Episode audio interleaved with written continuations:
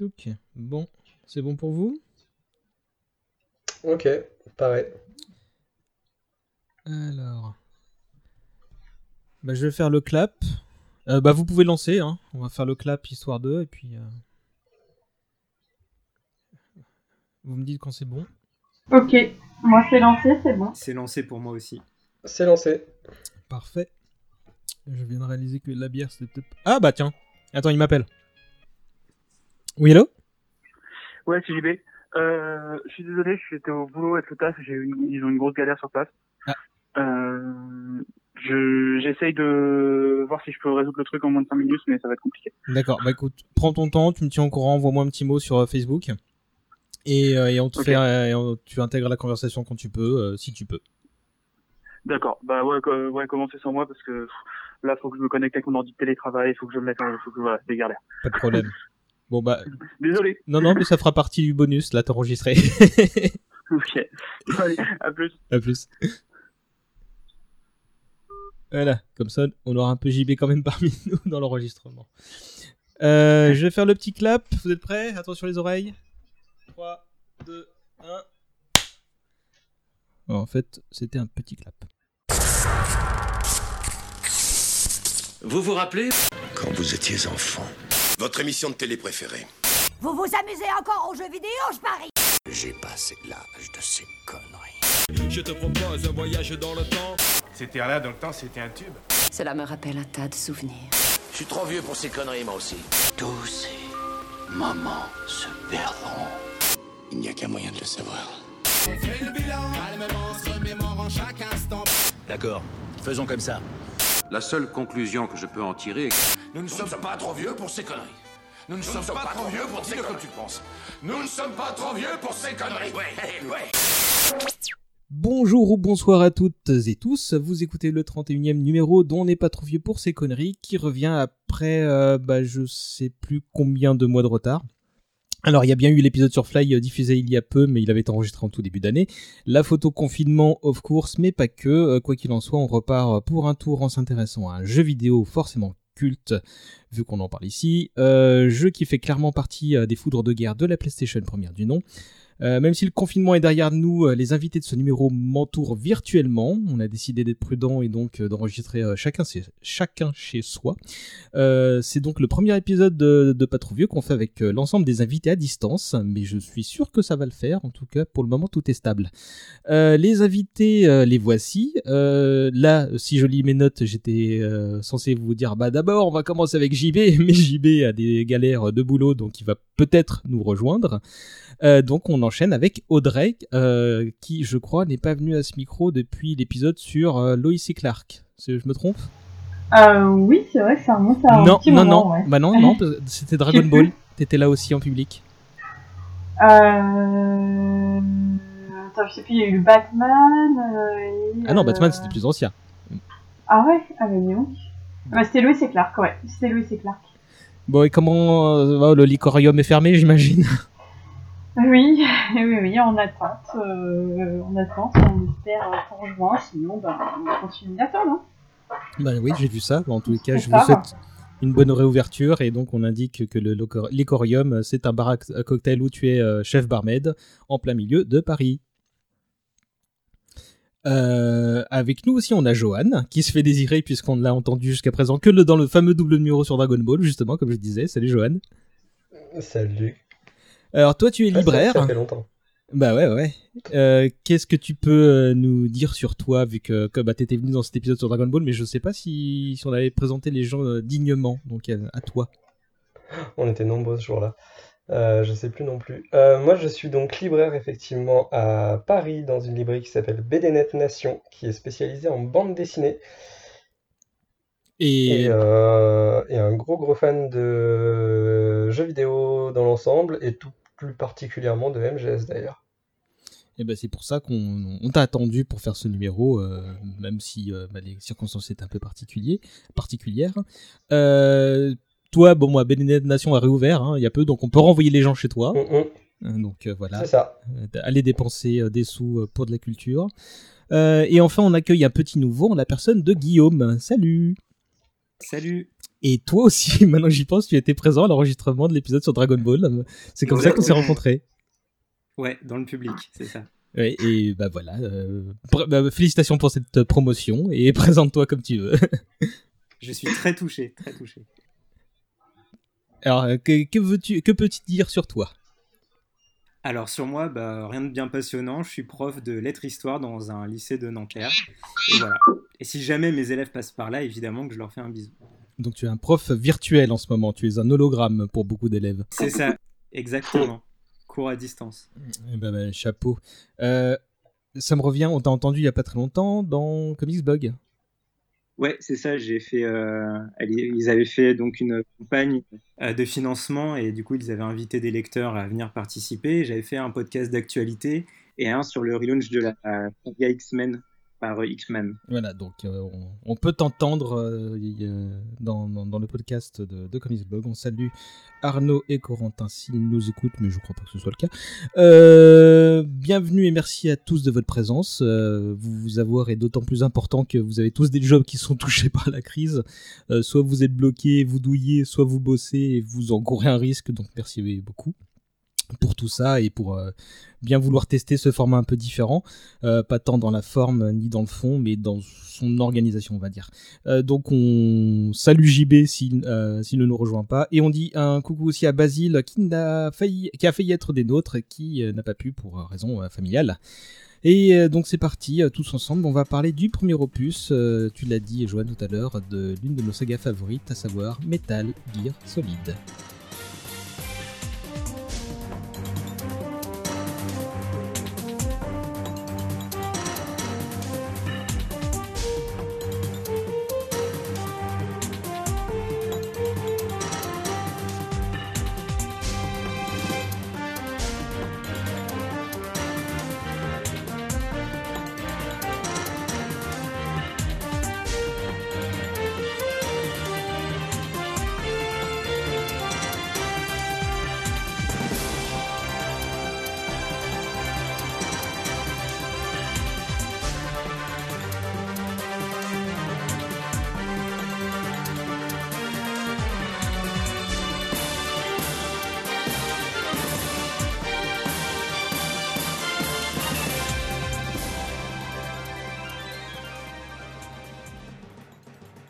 Euh, vous aurez tous reconnu le thème de la saga euh, tel qu'on l'entendait dans MGS 1. Euh, oui, ce n'est pas encore la réorchestration qu'on entendra dans le 2 et qui sera sublimée dans le 3. Parce que bah, le plan initial, c'était qu'on fasse un épisode sur l'ensemble de la saga. mais on ne parlera que du premier épisode, vu nos conditions d'enregistrement, on va se contenter de faire un numéro traditionnel d'une heure, une heure et quart, une heure et demie grand max. Et euh, de toute façon, si vous voulez un podcast sur l'ensemble de la série, vous aurez droit euh, très bientôt à un numéro de Logos sur le sujet. Logos, c'est l'émission de Benji euh, qu'on salue s'il nous écoute, et lui peut-être qu'il nous écoute. c'est une émission qui analyse la, en profondeur des œuvres variées. c'est un podcast qui ne compte que 3 ou 4 épisodes, mais qui sont, ils sont tous très intéressants, donc je vous les conseille. Euh, d'autant que JB, euh, bah, s'il ne participe pas à cet épisode, je crois qu'il participera à l'épisode de, MGS de Logos. Euh, donc voilà une raison de plus. Rassurez-vous, on parlera quand même un peu des, autres épisodes en fin d'émission. On va entrer dans le vif du sujet et comme d'hab, je vais demander au dernier arrivé de, de le présenter à sa façon. bah, Guillaume, c'est ton baptême du feu. Ah ok, donc faut que je m'y colle. Donc euh, Metal Gear Solid, bah, c'est un jeu qui est, comme tu l'as dit, qui est sorti sur la première PlayStation, 98 euh, et 99 pour l'Europe. C'est créé par Hideo Kojima, je pense qu'un créateur que tout le monde connaît maintenant. Et euh, c'est développé par Konami, un développeur que je pense tout le monde connaît aussi. Et en réalité, donc là, on, on dit que c'est le premier épisode de la saga. En fait, c'est le troisième parce qu'il y avait deux premiers épisodes qui étaient sortis sur des consoles avant. MSX, Metal Gear 1 et 2, si je me souviens bien, un truc du genre. Metal Gear et Metal Gear 2 euh, Solid Snake, il me mm. semble. Et euh, bah, je crois que c'est un jeu qui a marqué beaucoup de, beaucoup de monde parce qu'il révolutionne un peu le, enfin il crée vraiment la 3D avec, euh, pardon, il crée vraiment l'infiltration avec de la 3D en profitant des capacités de la PS1. Ouais, c'est clairement un jeu qui a lancé l'infiltration, enfin qui a donné le, ses lettres de noblesse au genre de l'infiltration, c'en est devenu un avec et Tenchu et Splinter Cell sont arrivés peu après ou un peu avant, je sais plus exactement. Euh, c'était une exclu euh, PS1. Euh, Johan, tu veux rajouter un truc? Euh, non, je pense qu'on est à peu près, on est bien là, non? Moi, ce que je, moi, ce que je voulais rajouter, c'est que effectivement, c'est un jeu d'infiltration. Enfin, c'est un nouveau genre de, de jeu d'infiltration euh, en, en 3D, mais euh, c'est devenu un jeu d'infiltration. euh, Enfin, c'était pas prévu que ce soit un jeu d'infiltration. C'était un jeu d'action à la base, mais il n'avait pas la capacité technologique, donc c'est devenu un jeu d'infiltration en fait. C'est comme pour- ça que ça a ce- été créé, quoi. les, les anciens Metal Gear ou celui-là particulièrement? Et ben c'est même dans les anciens, il me semble, puisqu'en fait le, le problème c'était que dans les jeux d'action, il devait y avoir des impacts de, de balles, enfin il y avait pas mal de, de- de choses qu'il devait créer et qu'il n'était pas capable de créer, donc euh, c'est pour ça qu'il s'est tourné vers les jeux d'infiltration. quoi. D'accord. Que- Bah, Et moi, coup, ça a marché. Bah, Ça a manifestement, oui. Euh, c'est certainement une info qu'il y a dans un bouquin ce qui est sorti chez Sword que j'ai acheté et qui est encore dans un carton. Donc euh, voilà, j'ai pas préparé cette émission plus ouais, que ça. j'avais acheté, bah, ils avaient fait une euh, saga spéciale euh, Metal Gear, comme pour les Zelda et autres. Hmm. C'est parti des mêmes, de la Je même me, branche. je me rattraperai si un jour on fait un numéro spécial dommage collatéral sur Kojima. Bref, euh, je précise qu'on va se passer du chronomètre pour cet épisode euh, encore une fois, mais pour bah, les raisons techniques dont j'ai parlé à l'instant. Euh, mais je garderai un œil à ma montre, d'autant qu'il est 22h euh, moins une minute euh, si je la regarde, donc euh, ça fait un truc facile à retenir. Euh, donc, euh, comment euh, Solid Snake est entré euh, dans votre vie? Vous aviez quel âge? Euh, Où vous étiez? Euh, Dites-moi tout. Euh, Audrey. Euh, bah, j'étais encore jeune adolescente. Et euh, moi je sais que j'ai découvert via la démo puisque en fait j'avais euh, j'achetais beaucoup les magazines de jeux et il y avait des Mhm. démos à l'époque un CD et tout. Ouais super jeu en avant-première démo. Et euh, j'étais assez euh, bah, j'étais hyper surprise parce que c'était euh, déjà premier jeu d'infiltration en fait que je faisais et, euh, et puis c'était bah, PlayStation, c'était waouh, quoi, c'était euh, incroyable. Il y avait, il y avait euh, vraiment une découverte de, de jouabilité, en fait, un nouveau, un, un nouveau style de jeu, une nouvelle manière de jouer, et en plus différentes manières de jouer. Et, et moi, je me souviens que au début, donc je jouais à la démo et j'avais quand même une difficulté à jouer parce qu'il fallait Mm. prendre le temps de comprendre.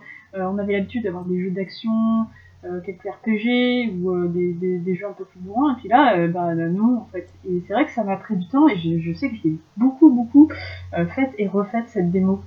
Et, et puis bah, ça a marché, hein, je l'ai acheté le jeu. Et donc euh, ça a été un jeu qui, euh, qui m'a beaucoup surpris et, euh, et j'ai vraiment eu j'ai vraiment eu plaisir à refaire la démo quoi. Je t'interromps 30 secondes. JB, tu nous entends? Colonel, ici Snake, est-ce que tu me reçois Je prends ça pour un oui. Salut JB. Bonjour à tous, désolé du retard. Non, non, mais ça y est, t'as t'as sauvé la situation Oui, c'est bon. La- la- Le missile nucléaire euh, ne sera pas lancé C'est bon, tout va bien à Zanzibar BFM. Ouais. Euh, tu veux te présenter en quelques mots, euh, même si les gens qui ont écouté le dernier épisode bah, te connaissent Euh, bah euh, ouais, pour faire vite, je parle plus de Metal Gear ou de moi? De ce que tu veux, chouchou. Ah, euh, bah moi vous me connaissez peut-être euh, pour mon travail sur euh, Outrider et Land Rider, donc deux podcasts, euh, un sur Star Wars et l'autre sur Warhammer. J'ai fait partie pendant quelques années de toute l'équipe Arts, donc Comics Blog, Sci Fantasy, 9e art, et j'officie un petit peu dans le monde du podcast comme ça depuis quelques années maintenant. J'ai déjà fait un hommage collatéral, qu'est-ce que- quelques pas trop vieux, voilà. Voilà. Bah, en fait, comme t'es arrivé euh, au moment où je venais de lancer la première question, donc euh, je vais te euh, relancer dans un instant, d'accord? Ok. Johan, à toi, ta découverte de Solid Snake. Euh, ma découverte de Solid Snake, ça a été par les magazines de jeux vidéo de l'époque. Alors c'est amusant parce Mhm. que je- j'ai une idée très précise de la hum, couverture du magazine de l'époque, mais je suis incapable de retrouver exactement lequel c'est. Euh, Et en fait, c'était l'aspect graphique, euh, le dessin de Yoji Shinkawa qui m'avait marqué dans un premier temps et qui m'avait intrigué. Alors en vrai, il y avait deux choses. Il y avait ça et il y avait l'aspect militariste euh, du jeu qui m'intriguait énormément. Je m'attendais justement à un jeu d'action. On en parlait un petit peu plus tôt. Et en fait, j'ai suivi le développement de MGS, ou en tout cas toute la préparation. Euh, avant sa sortie à travers les magazines, ce genre de choses. J'ai acheté plusieurs magazines juste parce qu'ils parlaient en long, en large et en travers de ce jeu, qui m'intriguait beaucoup parce qu'on parlait du, donc de l'infiltration, on parlait de personnages assez particuliers, on parlait de mecha, qui était une passion un peu naissante à l'époque par la même et- également. Et euh, petit à petit, je me suis fait mon petit MGS dans ma tête avant même la sortie du, du jeu, et euh, je trépignais à l'idée de le découvrir. Mais comme je disais, j'ai pas été déçu puisque j'ai suivi la saga de long en long, en large et en travers, et que ça reste aujourd'hui probablement ma favorite, à vrai dire. D'accord. Euh, JB Ta découverte Alors moi, les... mais alors, les tout... le premier souvenir que j'ai de Metal Gear Solid, euh, ça doit être dans un vieux PlayStation Magazine, euh, quand j'étais petit, parce qu'il y avait des... à- je sais plus à quelle rubrique du magazine, il y avait un espèce d'encart avec euh, les jeux qu'on attend, et il y avait genre 4 jeux et juste 4 images et un rapide descriptif de ce que ça pouvait être. Euh, et ça, c'est mon premier souvenir de Metal Gear, et j'étais intrigué par le côté infiltration, en fait, parce que je comprenais pas trop le but de pas tuer les ennemis. je, je devais avoir 8 ans, quelque chose comme ça. Et euh, ensuite, le jeu, je l'ai découvert chez un ami à moi. Euh, ai- Il l'avait eu, je pense, pour son anniversaire, un truc comme ça. Et on, y a joué tout l'après-midi. On est allé jusqu'au premier boss. Et s'en est ensuite passé un vide euh, d'à peu près 6 mois avant que j'ai assez d'argent pour m'acheter moi-même le jeu et euh, pour pouvoir y jouer. euh, je me souviens notamment, j'avais fait ça un été à Toulouse chez mon cousin. Et bah, je vous parlerai de ce qui s'est passé au moment où j'ai terminé le jeu parce que j'ai failli avoir des ennuis. Ah, ça, ça, ça implique pas un début de bromance, voire plus avec ton cousin. Euh, non, non, ça implique de rater un avion. D'accord. Euh, je te relancerai le moment venu. Guillaume Euh, bah, pareil que vous tous, un peu, c'était PlayStation Magazine avec le CD de démo qui était fourni à l'époque. Euh, J'avais 9 ans quand c'est sorti, du coup, au début, je suis un peu passé à côté. Enfin, je faisais toutes les démos qu'il y avait. Celle-ci, elle m'avait interpellé pour le côté cinématographique, l'introduction très très longue, etc. Et pareil, je crois que c'est JB qui a dit ça, je comprenais pas pourquoi on pouvait pas tuer les ennemis, en fait, pourquoi ils se relevaient tout le temps, tout le temps. Euh, en plus, je crois que la démo était en anglais et à 9 ans, bah, mon anglais, il était pas super, quoi. Et euh, du coup, la démo m'a énormément intrigué et euh, je la faisais en boucle parce que je pense qu'il n'y avait rien d'autre sur le CD qui était sorti à l'époque.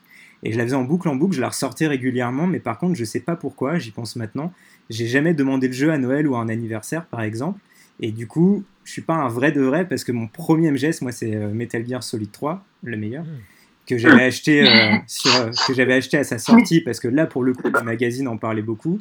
Et donc ensuite, euh, mission infiltration dans tous les magasins disponibles à Rouen pour trouver, le, pour trouver un MGS euh, euh, sur PlayStation 1. Et pareil, un drame en finissant le jeu parce qu'il y avait une énorme rayure sur le CD euh, au moment de, la course- de la course-poursuite finale, ce qui m'obligeait à, à rebooter la, la PS1. Je sais pas, non, c'était la PS2 du coup à cette époque. Je sais pas combien de fois pour pouvoir voir la fin, quoi. Mais, euh, mais du coup, c'est le souvenir, il est vachement présent et, euh, et je pense que j'ai encore le CD de démo euh, chez ma mère qui doit traîner euh, quelque part. Du coup, tu viens de dire que c'est ton premier c'était le 3, mais les autres, est-ce que le MGS 1 était votre premier MGS euh, Audrey? Pour moi, c'était euh, sur PlayStation 1, c'était le premier MGS que j'avais fait. Mais que j'avais découvert euh, du coup la démo. Euh, totalement. Moi, je venais d'avoir la PlayStation d'ailleurs quelques mois plus tôt. J'avais un seul jeu à l'époque, je pense, à part celui-ci qui était Final Fantasy VII. Et euh, je m'étais lancé dans une quête pas possible pour essayer de choper euh, MGS parce qu'à l'époque j'étais bon. J'habitais à côté d'Amiens et ça avait été une galère de passer de magasin en magasin. J'y avais passé deux bonnes heures avec mes parents en voiture pour réussir à le trouver. Et du coup, ça avait été deux grandes claques. Mes deux premiers jeux PlayStation, Final Fantasy VII et Metal Gear Solid, ça laisse des marques. Oui, après, euh, le troisième jeu, forcément, statistiquement, il est moins bon. Ouais, tu tombes des nues. ouais, c'est un peu ça. D'ailleurs, je m'en souviens même pas, tu vois. J'y vais. Euh, oui, c'était mon premier. euh, je- J'avais pas eu euh, de NEC ou de console avant, donc euh, j'avais pas pu faire les premiers Metal Gear. euh, mais je les ai ensuite euh, difficilement rattrapés parce que c'était quand même des jeux assez durs. Euh, moi, ma découverte, s'est fait aussi forcément, et c'est marrant parce que euh, autant je, visionne parfois toutes les coups, voire certains articles extrêmement bien de Player One, qui était en fait le magazine que j'achetais. Je pense qu'on fera un numéro sur l'après JV hein, d'ailleurs. Euh, mais là, Metal Gear Solid, j'ai assez peu de souvenirs de ma découverte presse, par exemple, de comment je, on- j'ai été amené à découvrir le jeu. Je, mes premi- je, crois que mes vrais premiers souvenirs concernent en fait la galette en elle-même qui avait été piratée par un pote, euh, Lionel, euh, qui, euh, comme c'était 3 CD, m'avait fait le prix, un prix très très avantageux pour lui.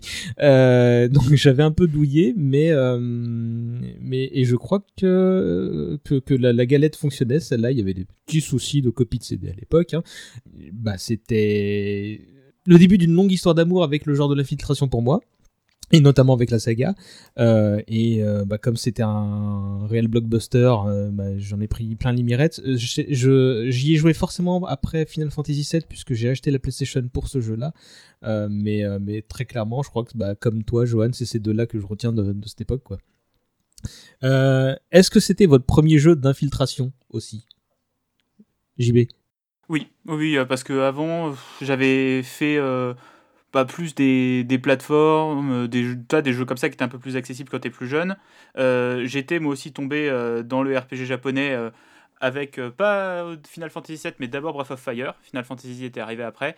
Mais euh, oui, euh, MGS, c'est mon premier jeu d'infiltration. Parce qu'en vrai, j'ai même pas souvenir qu'il y avait, de, en tout cas sur PlayStation, de jeux d'infiltration avant celui-là. Parce que si tu me parles d'un autre jeu d'infiltration, je vais penser à Splinter Cell peut-être ouais, Splinter Cell, mais il est, il est sorti après, donc euh, voilà. Guillaume Ouais, c'était mon premier jeu d'infiltration. euh, pareil, moi j'étais euh, beaucoup sur les Final Fantasy, bizarrement, euh, avant MGS. et euh, tous les RPG euh, qu'il y avait sur la PlayStation 1, et je jouais pas beaucoup à d'autres jeux en fait. D'accord. Johan Pareil, je j'ai aucun souvenir d'avoir croisé un jeu d'infiltration avant celui-ci. Et c'est ce qui explique en fait aussi l'attrait qu'a eu le jeu sur moi euh, de toute manière. C'est que c'était quelque chose de relativement nouveau en fait. euh, et euh, j'avais quand même tendance à penser la, euh, la presse vidéoludique à l'époque. Et euh, vraiment, ça me semblait être un ovni, un ovni au milieu de la masse quand même. Hmm, Oui, clairement. ouais. Audrey? Euh, oui, bah, comme je, je disais, c'est une des raisons pour lesquelles j'ai un petit peu. euh, que j'ai beaucoup beaucoup rejoué à la, la démo parce que c'était euh, c'était vraiment nouveau pour moi, j'avais jamais joué à ça, il y avait une découverte, il y avait un peu d'incompréhension, une, une nouvelle jouabilité, une, diffi- une difficulté que je n'avais pas connue avant. Et donc c'est pour ça que j'ai beaucoup répété la démo. Moi, je crois que c'était pas, c'est que c'était le deuxième. euh, parce que j'ai dû jouer à Tenchu avant, donc le, un jeu de ninja euh, où bah, il Mhm. fallait la jouer euh, euh, bah, sneaky et, euh, et j'ai beaucoup de souvenirs de Tenchu. euh, de, il y avait notamment un, mode justement d'entraînement où il fallait être le plus discret possible et je crois, je crois que je l'ai rincé. Euh, et comme techniquement c'était quand même un peu en dessous de MGS, alors que c'était quand même très fort, je crois que c'était avant. Euh, ou alors je l'ai découvert euh, Tu, bien tu après. viens de me rappeler l'existence de Tenchu, j'avais complètement oublié ce jeu, alors bien, que j'ai rincé les deux premiers, mais comme pas possible. Ah, j'ai fait que le premier, moi, j'étais Ouais. effondré à la toute fin. Et euh, c'est- c'était sympa, ça, ça, ça partait un peu dans tous les sens. hein. Il y en avait un peu trop, mais, mais c'était vachement bien ça. Euh, et, ouais, et, du coup, je crois. et alors, contrairement à MGS, sur l'infiltration, ce que Tenchu souffrait d'un problème, c'est qu'il était sur des vrais environnements complètement 3D, Mhm. et il y avait un brouillard assez affreux au bout de 15 mètres, donc c'était difficile de voir les ennemis, en fait. Ouais. Alors qu'MGS, avec ce système de radar, et euh, au final, MGS1, c'est limite un jeu en 2D, en fait, euh, en termes de gameplay, il y a pas de... Il y, a- il y a très peu de, de relations en termes de 3D dans le- sur les plateaux de jeu, donc tu vois du dessus, et puis ça allait comme ça, quoi. Mhm. Mais je me... ouais, Tenchu, très bon souvenir aussi, merci. Je Bah, je, je t'en prie. Euh, et sinon, ouais, je crois, j'ai des vagues souvenirs. euh, Bah, ça faisait pas partie de. de- C'était pas des jeux d'infiltration proprement parlé, mais de, de séquences dans des vieux jeux Mega Drive. euh, sans doute du Quackshot ou du, du Mickey Mouse où il fallait justement attendre que les ennemis passent ou des trucs comme ça. Tu vois, c'était juste cette dynamique là qui euh, qui qui me revient là. Euh, du coup, euh, on a, vous avez parlé de votre découverte. Maintenant, bah, je veux en savoir un peu plus. euh, quelles furent vos premières impressions au tout début du jeu, puis au fur et à mesure. hein. Guillaume. La première impression, du coup, bah, quand j'ai eu le jeu, hein, pas la démo, du coup, bah, comme j'avais déjà fait le 3, j'en pouvais plus de voir un peu l'épisode qui avait vraiment tout lancé. Et du Ah coup, bah j'étais Ah bah déjà à fond dedans. J'avais calé ma soirée, euh, fermé la porte de la chambre à clé pour pas être dérangé et tout. Enfin, le mode ado total, quoi. Et non, et c'était c'était tout simplement incroyable parce qu'en fait, j'avais très peur de découvrir le premier après avoir fait le 3 notamment. Et, euh, et du coup, en fait, le jeu, déjà, je l'ai refait en. je crois en octobre ou novembre dernier. Il a, il a vieilli graphiquement, mais en termes de gameplay, c'est toujours d'une précision impeccable, quoi. Et, euh, et l'histoire, enfin, elle, elle, est prenante dès le début de toute façon. Et, euh, et rien que pour cette intro, et ce que j'aime beaucoup dans les MGS, c'est cette capacité qu'ils ont à, à, comment dire, à repousser le début du jeu avec la cinématique euh, qui arrive avant le menu, puis écouter le briefing dans le menu, etc., puis lancer le jeu, etc., qui reprend quelques petits éléments que tu n'as pas vus, mais pas tous non plus, et, et jusqu'à ce que tu puisses enfin diriger Snake, il y a plusieurs longues minutes qui s'écoulent, quoi. Et donc, non, les premières minutes, elles étaient incroyables. Et puis, euh, et puis après, bah, le déroulé du jeu, bah, être bloqué, je pense, comme tout le monde sur les mêmes étapes, je pense que c'est ça qui est rigolo quand on parle de MGS avec des gens, c'est de se rendre compte que Kojima nous a tous eu au même moment et que personne n'a eu vraiment l'idée directement de ce qu'il fallait faire pour, euh, pour se débloquer. Donc, euh, non, non, c'est pas mon MGS préféré, mais il se classe juste en dessous du, du 3, du coup. Justement, toi qui as commencé par le 3 et du coup qui a, qui a fait la préquelle euh, bah, en premier lieu, euh, tu, tu t'as pas été perdu quoi, t'étais en terrain connu, tu savais de quoi les gens parlaient, euh, parce que moi je me souviens que euh, je d'être un, peu largué pendant la séquence de briefing, tu sais, où, Snake euh, en veut à Campbell de l'avoir un peu en relais de force et il y a énormément d'éléments bah, sur Big Boss, etc. Et notamment sur bah, le, le, le, contexte de, des premiers euh, Metal Gear où je me disais, fou là, je, je comprends pas tout. Et, ça, et ça, j'ai eu ce sentiment-là à un long moment, quoi. Et donc, toi, t'as pas eu. Forcément, toi, c'était. Ça s'est passé comme sur les roulettes? Déjà, quand tu finis Metal Gear Solid, tu as, toujours un générique avec une chronologie qui mm. s'affiche. Donc, j'avais mm. déjà entendu des termes techniques comme les enfants terribles ou les fils de Big Boss et tout. Et surtout, à l'époque, on faisait un truc trop bien qui était les livrets dans les jeux où tu avais euh, plusieurs pages qui t'expliquaient le, le, background de tous les, tous les personnages. Vrai. Et d'ailleurs, il me semble, j'ai pas vérifié, mais je l'ai à côté, je pourrais le faire, qu'il y avait le résumé de Metal Gear et Metal Gear 2, je crois. Bah ouais, mais moi j'avais une version pirate, donc j'en ai été dispensé de ce, ce, cet outil-là. Audrey? Oui. Eh bien, qui m'avait plus. Alors, déjà, il faut savoir que c'était pas un jeu que j'ai fait en partie toute seule, parce que, euh, comme nouveauté, euh, nouveau jeu, bah, dit euh, les amis qui viennent à la maison pour le tester.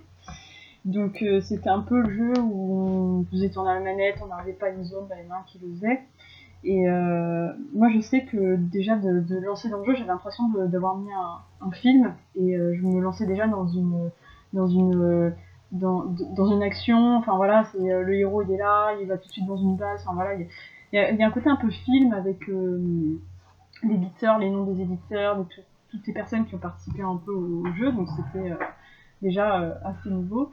Et puis après, il y avait, euh, moi ce qui m'avait un peu euh, déjà marqué tout de suite, c'est le son, la musique, et puis ben, un peu c'est devenu culte, tous ces sons qu'on retrouve de Metal Gear Solid. Et puis ce, ce, côté en fait sérieux et un, peu décalé quand même dans leur discours, leur manière de parler, euh, un humour hein, qu'on peut retrouver quand même à certains moments. Et euh, du coup, c'est pas vraiment ce que je m'attendais et qui m'a surpris. Et du coup, je me suis bien attachée à ça. D'accord.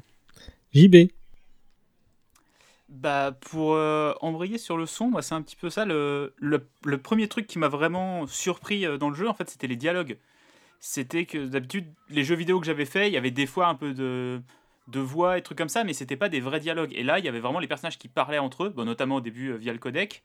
Et, euh, et surtout, j'ai une passion pour la VF de ce jeu. Il y, a des séquences que je connais, mais par cœur de la VF. Parce qu'elle est, elle est tellement. C'est vraiment c'est une VF des années 90 euh, avec c'est une VF de film NT1, tu vois, c'est pas c'est pas du tout euh, qualitatif en termes de traduction et le jeu des acteurs, il est ils surjouent tous et c'est vraiment ridicule à certains moments, mais je trouve que ça donne vraiment un charme au jeu euh, qu'on a qu'avec la VF. Le, jeu a énormément de qualité et la VO ou les versions anglaises sont très bien aussi, mais il y a ce, vraiment ce côté euh, cheesy un peu années 90 dans la VF qui, euh, moi, m'avait tout de suite marqué et j'avais vraiment l'impression d'être dans un, un, truc sérieux, mais qui se prenait pas au sérieux, en fait.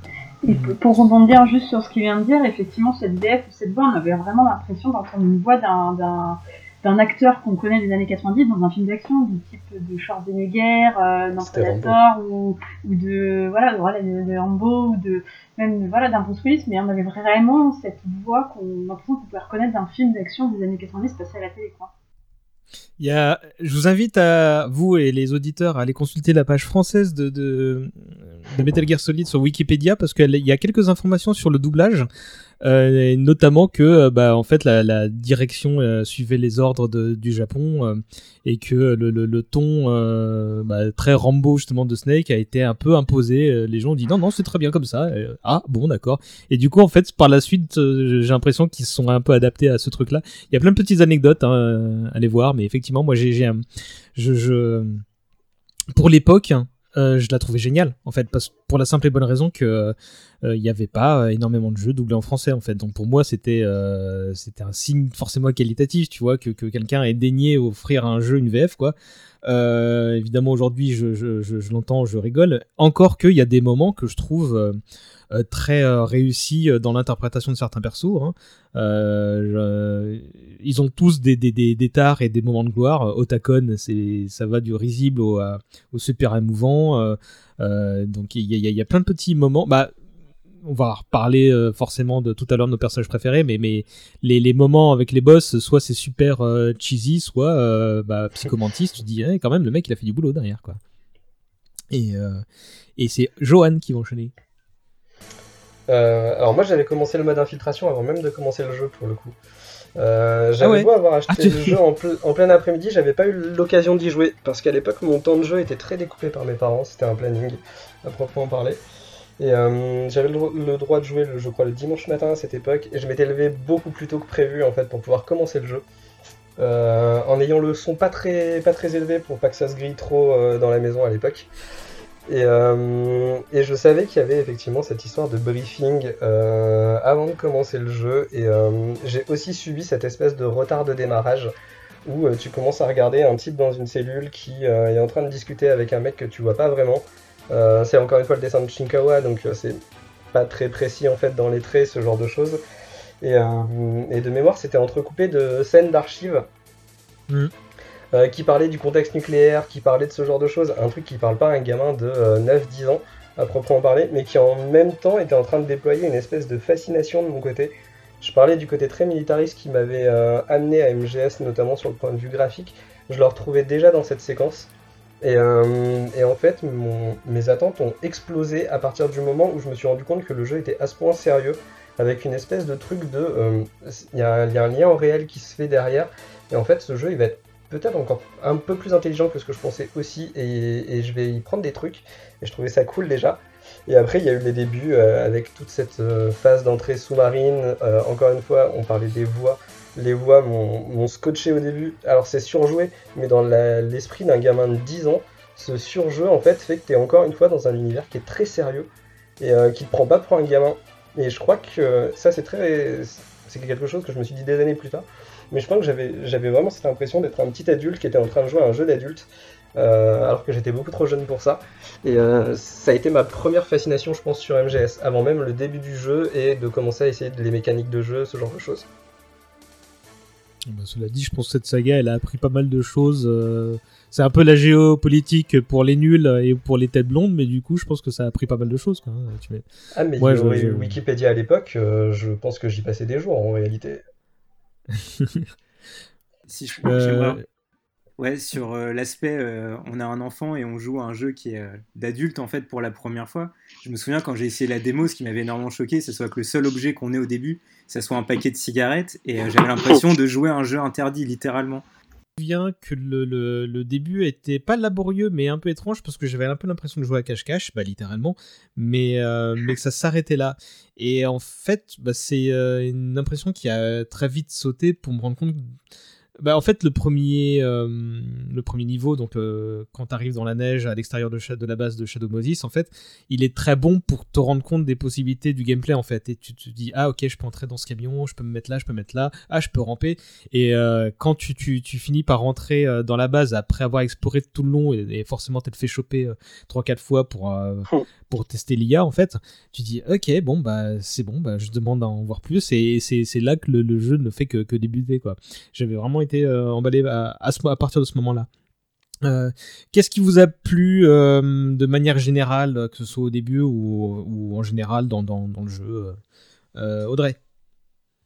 En, bah, en, général dans le jeu, bah, je dirais pour moi, il y avait quand même la, la jouabilité. En fait, je me suis amusée. Je me suis amusée à, à voilà, comme pour rebondir un peu sur le truc, c'est à, jouer à cache-cache, mais aussi à, jouer avec tous les, objets qu'on peut avoir, les différentes grenades avec les, grenades euh, anti-caméra, il y avait différents types de grenades qu'il fallait. Alors au début c'était pas facile parce qu'il fallait comprendre à quoi ça servait, comment on pouvait s'en servir, que c'était limité, euh, comment les comment arriver, comment est-ce qu'on tuait, est-ce qu'on tuait pas les, ennemis, parce qu'on pouvait quand même les étrangler. Euh, donc, du coup il y avait un jeu. Puis il y avait aussi le son qui jouait dans, justement dans la neige, où il fallait, on faisait des traces de pas, donc on pouvait être repéré. Moi je me rappelle, euh, il y avait quand même une montée de stress avec le chronomètre quand on se faisait euh, repérer. Oh putain, et moi, il faut que je me casse. Enfin voilà, donc c'était.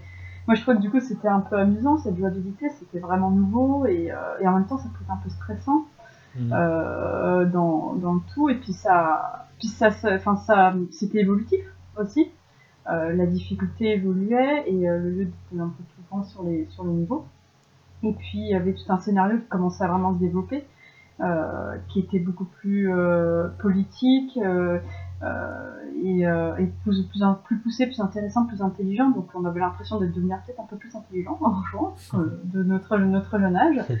Mais ouais, toute la jouabilité pour moi c'était vraiment une nouveauté. quoi. Tu m'étonnes. Je me souviens qu'à chaque fois que tu décroches une arme, t'avais, euh, au moment de l'essayer, t'avais une petite seconde d'appréhension pour savoir ce que ça allait faire, parce qu'en fait, Oui. selon les armes, t'as un gameplay différent. Euh, bah, le quand t'as, hum, tu utilises pas forcément la vue à la première personne euh, au début du jeu, puis forcément quand t'as le fusil sniper, euh, ou plus tard le Messier Stinger, combien de fois je me suis fait exploser moi-même parce que j'avais tiré contre un mur qui était à 2 à deux mètres, quoi, tu vois. donc je, je, je, je me souviens vachement bien de ça aussi. J'y vais. Euh, bah, moi, même si le gameplay du jeu m'a toujours plu, euh, vraiment, moi, j'ai- tout de suite accroché en fait au personnage et au scénario, euh, sans forcément saisir à la première, au premier jeu toute la complexité géopolitique et toutes les, tous les thèmes en fait de l'œuvre, mais juste le, personnage de Snake, le personnage de Meryl, la relation qu'ils ont tous les deux, euh, et, euh, et surtout en fait les personnages de méchants. et j'ai- j'ai- sur toute la saga euh, Metal Gear, je pense que mon personnage préféré c'est Revolver Ocelot, et dès le début j'ai adoré ce méchant parce que je, je me je comprenais pas en fait. Je suis dans un j'infiltre une base en Alaska et je me retrouve contre un cowboy en fait. Tu vois, je il y, avait ce, décalage avec c'est le premier boss, il arrive comme ça, juste derrière t'as un ninja robot qui débarque. Les personnages en fait ils ont tellement d'attributs qui s'accumulent les uns sur les autres que ça en fait même plus des clichés de clichés, mais ça fonctionne parce qu'à chaque fois le, le jeu te, notamment je pense bah, à Sniper Wolf ou à Otakon, va te rajouter un petit peu d'histoire et de scénario pour que tu te rendes compte que les personnages sont beaucoup plus complexes que ça, qui te racontent beaucoup beaucoup plus de choses. Et moi, c'est vraiment les personnages qui m'ont fait tenir parce que je trouve, et même encore maintenant sur les derniers, je trouve que globalement, les Metal Gear, c'est jamais des jeux sur lesquels j'ai un réel plaisir à jouer si je prends le gameplay pur en fait. Mm. C'est, je vais jamais à un Metal Gear pour le gameplay en fait. Même le J'y vais dernier. pour le scénario et pour les personnages. Même le 5. Ah Ouais, ouais, ouais. D'accord. Parce que pour moi, c'était tout l'inverse. Le 5, c'était le gameplay qui me faisait rester. quoi. Mais, mais ok. Guillaume? Euh, bah moi du coup c'est l'inverse de JB, c'est vraiment le gameplay du coup qui me fait rester parce que j'ai jamais aimé les, les jeux où en fait il fallait tuer des gens, j'ai jamais vraiment aimé ça. Et euh, enfin sans but j'entends. Et là du coup on nous dit qu'il faut pas tuer justement. Et, euh, et du coup ça ça m'a tout de suite beaucoup attiré, beaucoup plu. Et euh, ce que j'aimais aussi c'est qu'on ait l'obligation d'être calme derrière sa manette, de regarder, d'observer, mais pas d'observer comme par exemple un jeu de plateforme euh, si on compare à ceux de la PlayStation 1 comme Crash Bandicoot par exemple, où il faut juste attendre qu'une plateforme apparaisse ou disparaisse. Là, il fallait mémoriser l'emplacement des différents gardes, leur parcours, puis regarder leur radar en haut à gauche ou à droite, je sais plus, et, en prenant en compte plein d'éléments, et c'est ça qui m'a vraiment plu. Et après, bien sûr, au-delà du gameplay, c'est euh, c'est l'histoire. Quand on comprend que les cinématiques, elles sont pas juste là pour nous empêcher de jouer, mais qu'elles racontent vraiment quelque chose, et dès le début, et qu'en plus, c'est de manière ultra cinématographique, ça c'est ce qui m'avait le plus impressionné. C'était des mouvements de caméra sur PlayStation que je pense j'avais jamais vu avant. Hmm. Euh, Euh, je pense que sur mon premier run, j'ai aussi beaucoup ressenti cet effet de gameplay et cet effet de cache-cache dont tu parlais. Euh, moi, j'avais fait pas mal de jeux de stratégie, enfin ce qu'on appelle le RPG Tactics, notamment, et le radar Soliton me faisait beaucoup penser à ça. Du coup, je me disais que le jeu allait être assez simple, assez vite. Et quand tu parles de cette espèce de, entre guillemets, bac à sable dans lequel tu arrives après avoir pris le premier ascenseur, j'arrêtais pas de me faire piéger, en fait, par le jeu à un moment ou à un autre. Oui, je maîtrisais mon radar, mais quand je me déplaçais dans la neige, il y avait mes pas qui finissaient par me trahir.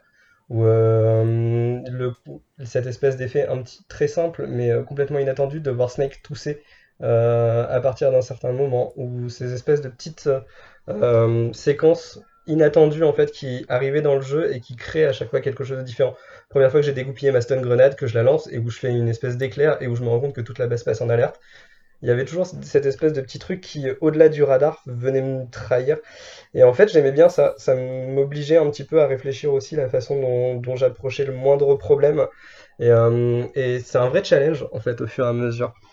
Et puis dans le deuxième temps, ouais, il y a eu euh, aussi ce rapport. euh, alors, on comprend pas la géopolitique parce qu'on est trop jeune à l'époque ou ce genre de choses, mais les personnages ont quelque chose de très mythologique quand tu les rencontres.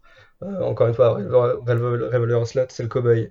Euh, Vulcan Raven, ça va être le chaman. Euh, tu as un ninja au milieu de tout ça. Tu as un mecha, tu as le geek qui a créé le mecha derrière. Ça faisait déjà un petit peu partie de mon environnement et c'était des codes que je maîtrisais déjà d'autres choses. Alors, pas un ninja cybernétique, bien sûr, pas un chaman de euh, 100 kilos qui porte une mitrailleuse qui est destinée à un hélicoptère.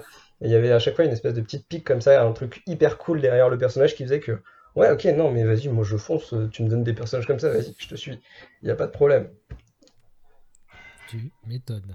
D'autant que moi, je me retrouve dans plein de choses que vous venez de dire, mais notamment un euh, que tu avais évoqué un peu plus tôt, Johan, qui était bah, le caractère design, en fait, c'est les, les artworks euh, préparatoires qui, bah, qui sont Tellement classe. toujours. S'il y a un truc qui a qui a pas vieilli du jeu, bah c'est les trucs qui sont dans la notice, j'imagine, à savoir les tout ce qui est artworks, les pochettes, quoi, où tu, tu sens vraiment qu'il y a une patte et euh, et les polygones qu'on a dans le jeu pour incarner les personnages te, peuvent te paraître un peu fade comparé au charisme qui se dégage d'un Snake avec euh, la fumée euh, qui, qui l'exhale de, de sa bouche, tu vois, que tu vois dans le dessin.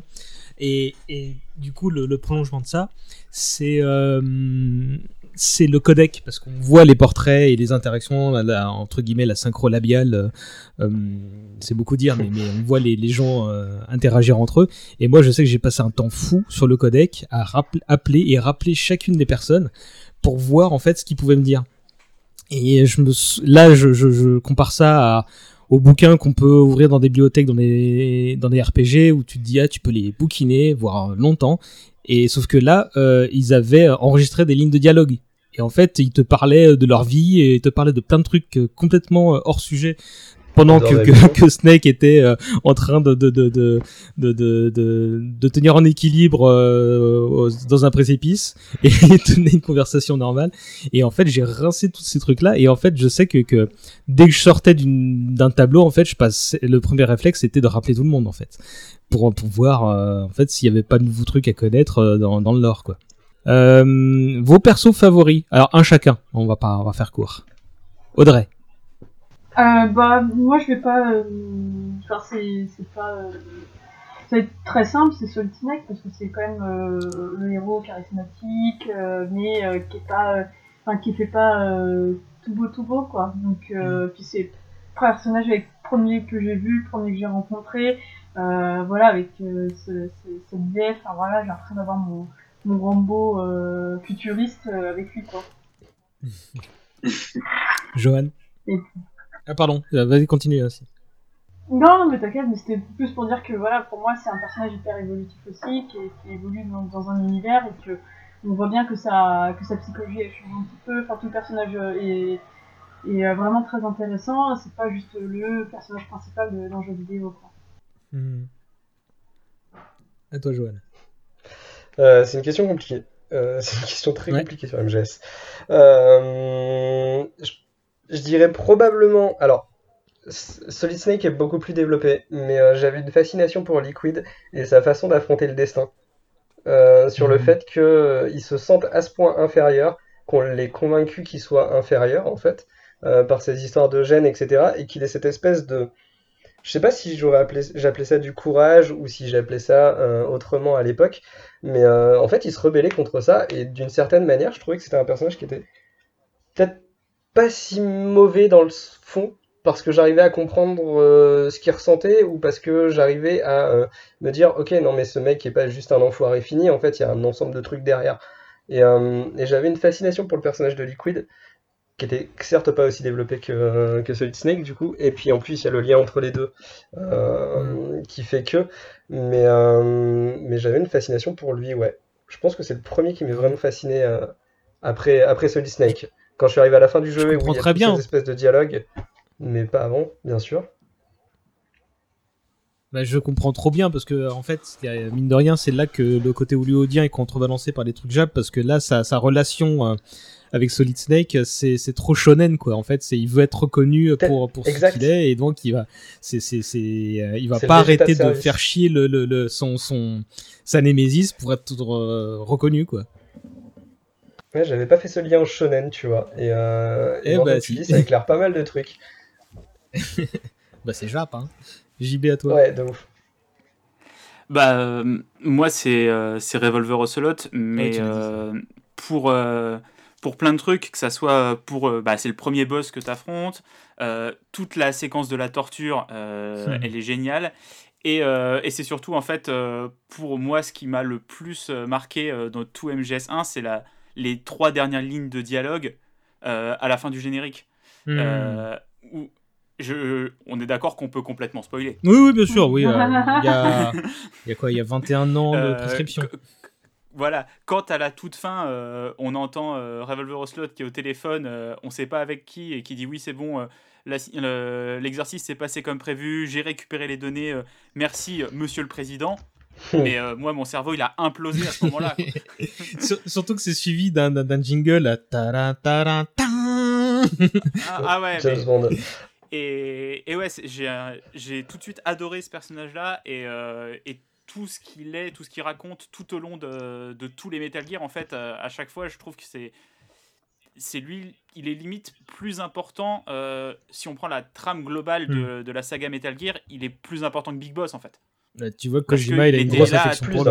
Tous les moments, il, est, il a été agent double, agent triple, agent quadruple à certains moments de sa vie. quoi. C'est- C'est lui, en fait qui était là au début, c'est lui qui est là à la fin. C'est c'est le ouais c'est l'antagoniste principal en fait même si tu as des épisodes où c'est ton allié ou quoi au final le et puis voilà l'épisode 4 euh, la manière qu'il a en plus de fusionner plus ou moins avec Liquid et pour ce que ça ça raconte et, le, et le- ce combat final de l'épisode 4 a, a achevé euh, mon amour total pour euh, Revolver Ocelot C'était tellement too much, mais tellement bien ce, ce combat.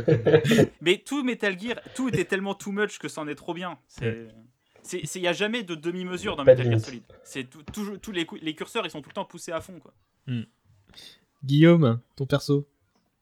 Alors, bah, c'est compliqué de passer après JV parce qu'il a dit tout ce que je voulais dire.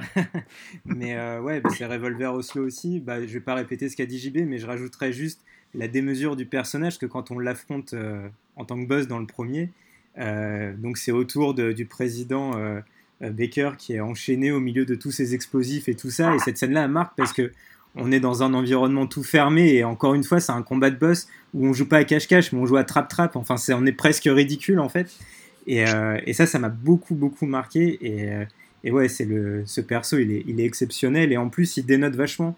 Bah, JB l'a encore dit, mais il dénote vachement dans, dans l'univers Metal Gear Solid en plus. Quoi. C'est, euh, que ça soit dans son design, dans sa façon d'être, dans son côté sadique, poussé à l'extrême, etc. C'est, c'est vraiment le personnage le plus marquant du premier jeu et de toute la saga, à mon avis. Bon, moi c'est Snake pour toutes les raisons évoquées par, par Audrey. Euh, après, avec une petite mention pour euh, Psychomantis, mais encore une fois, plus pour le, pour le, le, le, la, la, la- bah, le gameplay, le, le petit truc avec les cartes mémoire, tu vois, le truc qui fait bien waouh euh, quand, quand tu le lis dans un magazine de jeux vidéo, parce qu'évidemment, tu le, tu le fais pas toi-même, ça, sinon. Euh, et j'enchaîne avec vos moments favoris. Et je vais commencer. Euh, c'est le duel contre Sniper Wolf. Euh, parce que c'était une dinguerie de gameplay, euh, chargé d'émotions. euh, et que euh, à la toute fin, bah, j'étais pas bien quand, quand je l'ai abattu en fait. Je, je, je, crois que j'ai jamais eu un. J'ai eu des gros moments d'émotion, bah, notamment dans les Final Fantasy ou des trucs comme ça, mais ce truc-là me paraissait tellement réel de par la charge bah, réaliste, même si effectivement il y avait plein de bah, y a un- une mythologie, un décorum qui allait dans tous les sens et qui était tout moche. Bah, ce truc-là fait son histoire personnelle où en fait elle, euh, elle sait qu'elle en a plus pour longtemps donc elle se confie. Euh, En plus, il y a Otakon qui débarque parce qu'il est, il est amoureux d'elle, etc. Tu fais, oh putain, comment j'ai plombé l'ambiance et j'aurais pas voulu, je, je voulais pas. Et bon, bah, j'étais obligé. Euh, ça, euh, je pense que, très clairement, ce moment, euh, Kojima, il a dit non, non, on va faire ressentir aux joueurs qu'il a merdé. Et très clairement, moi, j'ai sauvegardé, puis je non, j'arrête là, c'est bon. euh, JB. Euh, bah, c'est un, un des twists du jeu, quoi. C'est au moment où euh, t'as as récupéré les clés de sécurité, euh, tu les as mis dans le froid, dans le chaud, Mmh. t'arrives et tu, et tu penses que tu vas désarmer euh, la base et désarmer Metal Gear, et en fait, le moment où la personne que tu crois être Master Miller enlève ses lunettes et te révèle qu'en fait c'est Liquid et qu'il t'a manipulé depuis le début et que euh, bah, tu viens d'armer Metal Gear, c'est pareil. Gamin, c'est la première fois que j'avais ça dans un jeu vidéo, quoi. Parce que j'avais déjà joué à des jeux où euh, t'avais des personnages qui te faisaient croire euh, dans des RPG, t'avais des méchants, t'avais des gens qui te manipulaient, mais que ça soit aussi bien intégré en termes de gameplay, en termes d'ambiance, et, que t'as- vraiment le sentiment d'avoir réussi à faire quelque chose et d'avoir sauvé la situation, et au final, c'est toi qui provoque tout, quoi. Et, et ce moment, euh, en plus, t'avais très, très peu d'animation dans les codecs. En général, t'avais vraiment juste un peu de synchro labial ou euh, Mhm. des têtes qui bougeaient un petit peu. Et là, t'as vraiment la, hop, les lunettes qui s'enlèvent et la- les cheveux qui retombent et directement c'est liquide. Et, J'adore ce moment. Et puis après, t'es es là, t'es bloqué dans la salle. euh, c'est Otakon qui arrive à te libérer. Et, et ce, ce moment-là, pareil, quoi. En termes de jeu, euh, je m'en souviendrai toujours. quoi. Grand moment. Audrey. Euh, bah, le meilleur moment, euh, le fait de se cacher devant un carton, tu vois. voilà, c'est un peu nouveau. Euh, c'est génial. Mais après, sinon, plus sérieusement, ça va être pareil, ce combat contre le de, de. Il y avait. Alors déjà, c'était une, grande révélation, c'était euh, prenant, et puis il y a. Il me semblait que je crois qu'il y avait plus d'armes sur cette phase-là, je fais des souvenirs, donc c'était vraiment un combat de détermination, quoi. Ça, c'était plutôt le, le moment le, le plus marquant du jeu. Le meilleur moment, en tout cas, pour moi. Johan. Euh, bah moi, je vais rejoindre JB. En fait, c'est deux séquences très proches. C'est dans un premier temps, tu as effectivement ce jeu de clés, euh, la découverte de euh, qui est véritablement Master Miller et euh, que tu viens de faire ce que tu ne voulais pas faire depuis le début.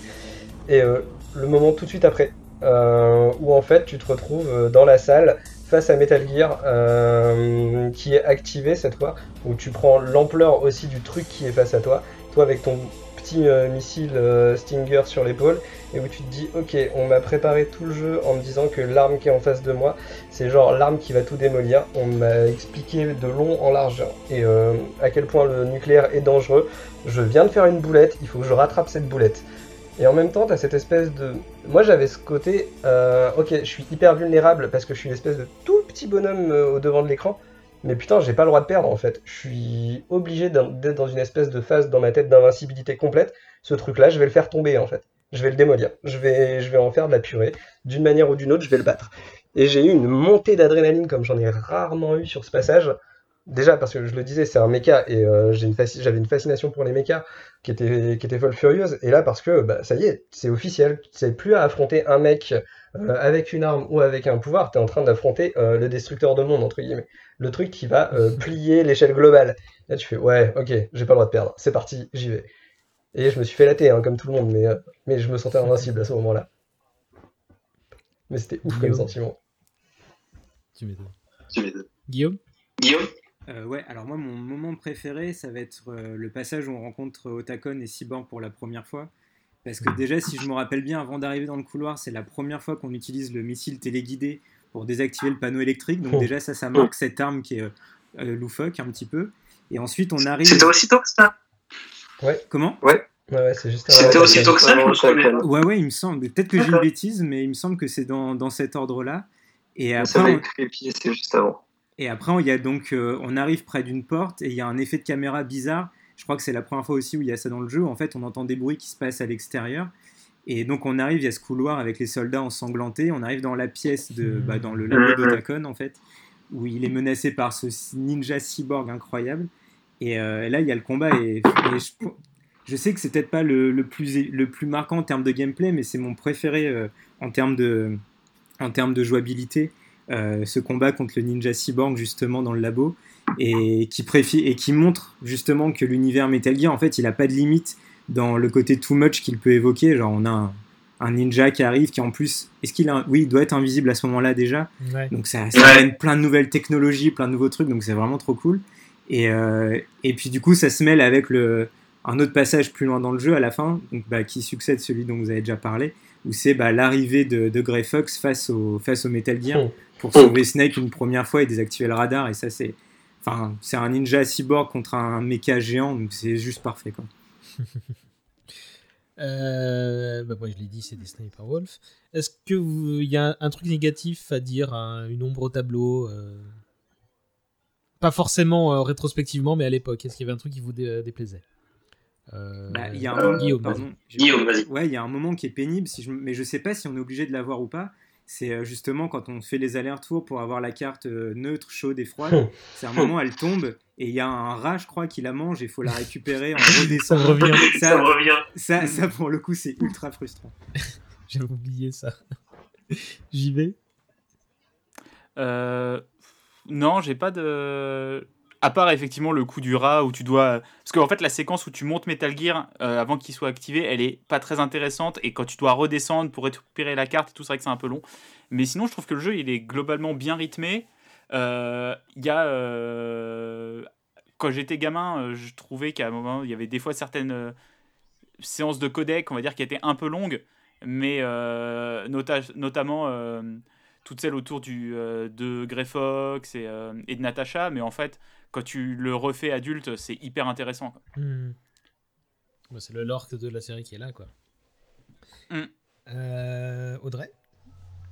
Moi, j'ai pas de mauvais souvenirs ou de mauvais moments. Euh, voilà, comme pareil, euh, ce que- ce ont déjà euh, dit, ça reste. euh, je trouvais juste que le jeu était peut-être au début euh, pas forcément pas, si- enfin, pas si accessible que ça, mais que il- voilà, il fallait euh, tout simplement euh, être téméraire et continuer et voir qu'on pouvait très très bien apprécier ce jeu.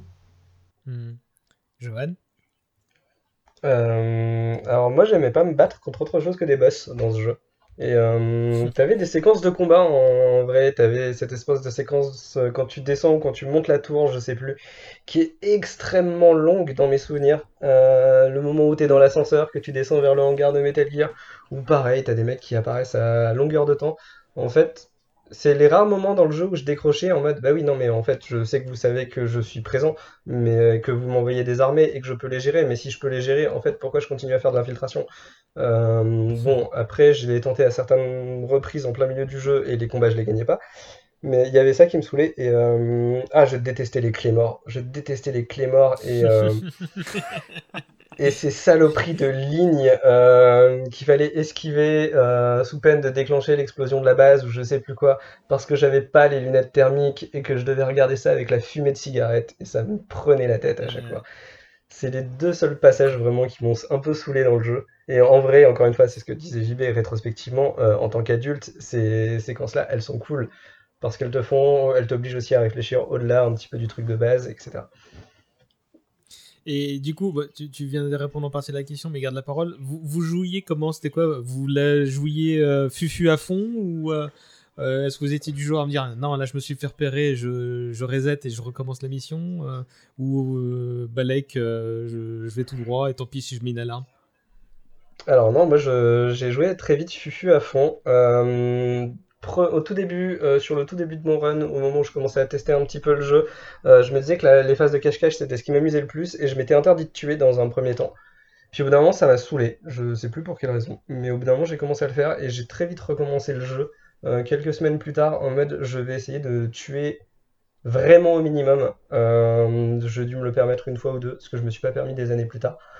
Mais, à l'époque, je m'étais collé des défis au fur et à mesure de ma progression dans le jeu et de ma compréhension du jeu. Et euh, ouais, très vite, Fufu. En fait, le jeu t'invite tellement à ça. Euh, aussi, t'as tellement de moyens en fait de détourner l'attention, aussi de, de le gérer. Encore une fois, c'est, ça te challenge un peu euh, mentalement. Et, euh, et tu trouves des trucs. JB. Euh, j'ai plus vraiment le souvenir de la première fois quand, euh, que je l'ai fait parce que je l'ai fait à, on l'a fait à quatre mains en fait parce que j'ai joué aussi avec mon cousin donc on se passait un peu euh, la manette euh, on faisait un niveau chacun chacun notre tour mais euh, maintenant quand je dois faire un MGS euh, bah je ouais je, infiltration totale j'essaye d'éliminer le moins mes adversaires possible je là c'est sur euh, MGS3 mais je suis même allé pousser le vice jusqu'à MGS3, le faire sans tuer personne, Hmm. pour juste avoir la séquence face au boss où tu es dans la rivière et où en fait tu as les fantômes de tous les gens que tu as tués qui viennent vers toi. Et je voulais voir ce qui se passait si t'avais aucun fantôme qui venait vers toi. Donc, euh, ouais, j'ai vraiment poussé ça à fond comme un idiot. Euh, je le ferai plus maintenant parce que j'ai plus autant de temps à accorder à des détails, tu vois. Mais euh, ouais, je- si je peux euh, jouer euh, full infiltration à Metal Gear, je le fais maintenant. Audrey. Euh, bah moi je l'ai beaucoup joué risqué. J'ai, euh, J'avoue que j'ai essayé de. J'ai pas fait complètement euh, tuchu, justement, j'ai quand même essayé d'attaquer un maximum euh, de, de garde et tout, donc c'est pour ça que ça m'a valu des fois de recommencer les niveaux. euh, parce que j'ai pas réussi à m'échapper pendant l'alerte. Donc, euh, donc moi j'ai joué plutôt risqué. Et Guillaume? Euh, ouais, full infiltration aussi, parce que bah, je pense que c'est comme ça que le jeu est censé être joué un peu. Et puis surtout, le, quand on se fait repérer, ce qui est kiffant, c'est de se cacher. Parce que là, en fait, ce qui, est, ce qui est stressant dans Metal Gear, c'est pas quand on se fait repérer, c'est quand on, quand on se fait repérer, puis qu'on se cache, et que là, ils sont en train de patrouiller pour nous trouver, où on se rend compte qu'en fait, le gameplay, il a été vachement poussé au maximum euh, à ce niveau-là. Donc, du coup, je faisais comme ça. Par contre, si je me. Par contre, après, j'ai refait euh, chaque Metal Gear euh, en ne tuant personne. Enfin, c'est ce que je fais de base, mais sans me faire opérer non plus pour débloquer. euh, Qu'est-ce qu'on débloque? Le camo, euh, le bandana, etc. quoi. Euh, moi, je, je... jouer Fufu autant que faire se peut, mais bah, quand je me faisais griller, euh, en fait, j'aimais bien, euh, c'est parce que ça débloquait bah, une autre partie de gameplay, donc euh, le, la débrouillardise que tu peux avoir pour, bah, pour planquer ou s'il faut en passer par là pour, pour tuer des gardes, ça, c'est un truc qui me plaisait. Donc, en fait, je, je sais qu'à partir du 2, j'étais beaucoup plus. Euh, exigeant avec moi-même, mais pour celui-là, non, je l'ai, je l'ai pris à la mode hollywoodienne en me disant, euh, bon, si là une trace de sang ou un truc du genre, c'est pas grave, de toute façon, euh, il y a déjà eu l'alarme 14 fois sans que euh, j'y sois pour quelque chose, donc euh, c'est des branques, c'est des branques, je vais, je vais, je vais avancer comme ça. Mais euh, non, non, j'étais beaucoup plus euh, en mode arcade là pour le coup. Euh, Est-ce que vous avez joué au remake qui a eu sur qui s'est fait sur GameCube, euh, The Twin Snake? Malheureusement, oui. Ah bon, à ce point-là? À ce point-là, euh, Ah, Lily c'est- Ah, c'est. Bah, en fait, il pousse le côté too much tellement loin euh, en termes de mise en scène que je trouve que ça perd, de... ça perd vraiment de son charme. Et euh, en termes de gameplay, euh, le jeu est calqué sur le gameplay de MGS2, qui est, je trouve, celui qui a le plus, euh, bah, le plus mal vieilli en fait D'accord. ce principe de tu peux passer en, en fait tu peux passer en vue subjective mais pour ça faut pas que tu bouges Euh, et après tu reviens en vue normale je trouve qu'il a un espèce de, faux rythme en fait dans le jeu où t'es jamais euh, t'es jamais dans le mouvement en fait c'est à dire que tu, vas quelque part tu t'arrêtes tu regardes hop tu repars euh, sur ton personnage et tu continues à avancer. Hmm. Parce que moi, ce que j'en avais vu, bah, c'était quand même plus joli, donc forcément ça faisait envie. J'avais vu quelques séquences, bah, il n'y a pas très longtemps d'ailleurs sur YouTube, et c'est là que j'ai découvert l'aspect chorégraphié qu'ils avaient donné à pas mal de scènes d'action, en fait, Ouais. en exagérant les choses, euh, contre euh, bah, le ninja notamment. euh, et je me souviens bah, de la scène contre Sniper Wolf, où en gros ça se fait où où euh, il, il fait un salto arrière en atterrissant sur le sol. Il euh, appuie avec son pied sur la mitrailleuse qu'il avait laissé tomber derrière lui, qui du coup saute et il rattrape en l'air et il tire en même temps que Sniper Wolf. Et tu fais ah oui là quand même ça fait beaucoup quoi. Mais euh, mais bon ça avait l'air joli. Mais je savais pas que ça avait été aussi euh, aussi moyen comme euh, partage. bah après il y a des gens qui l'aiment bien hein, mais euh, moi j'ai vraiment pas passé un bon moment en jouant à ce jeu là Les autres vous y avez pas joué non? Non. Non, je l'ai D'accord. même fui à vrai dire. Pareil, j'avais vu quelques séquences, je sais plus de quelle manière, mais euh, j'avais vu quelques séquences où les chorégraphies m'avaient laissé complètement de côté en mode ouais, ben c'est bon, je vais passer à autre chose. Je vais rester sur mes vieux souvenirs. Bon, c'est le moment. euh, c'est le moment où je vais euh, vous demander de parler de bah, des autres jeux. En fait, quel est euh, le jeu de la saga que vous préférez? Pourquoi? S'il y a un moment où- qui vous paraît important de partager, allez-y. Guillaume. Euh, mon préféré, c'est Metal Gear Solid 3, euh, parce qu'il a le meilleur moment de toute la saga, qui est le combat contre The Boss à la fin, je pense. Euh, avec ce, enfin, je pense que tous, tout le monde euh, à qui a joué à ce jeu pensera la même chose, genre ce moment, est-ce qu'on appuie ou est-ce qu'on n'appuie pas, en sachant qu'on n'a pas le choix en fait. Une fois que le combat est terminé. Je t'interromps, juste le fait que t'en parles, j'ai des frissons. De tu vois. Juste le fait que t'en parles, là, Et, euh, et, pourtant, et pourtant, le 3 est pas facile à jouer parce que il garde, enfin, dans son édition d'origine, il garde cette caméra fixe qui, heureusement, après devient mobile dans, dans la version subsistance. Et le 3, c'est cette chanson incroyable d'intro euh, euh, qui fait penser à un générique de James Bond. C'est euh, Revolver Ocello qui, apprend, qui se fait apprendre la vie par Big Boss avec des séquences incroyables. C'est euh, les Cobras, c'est tout.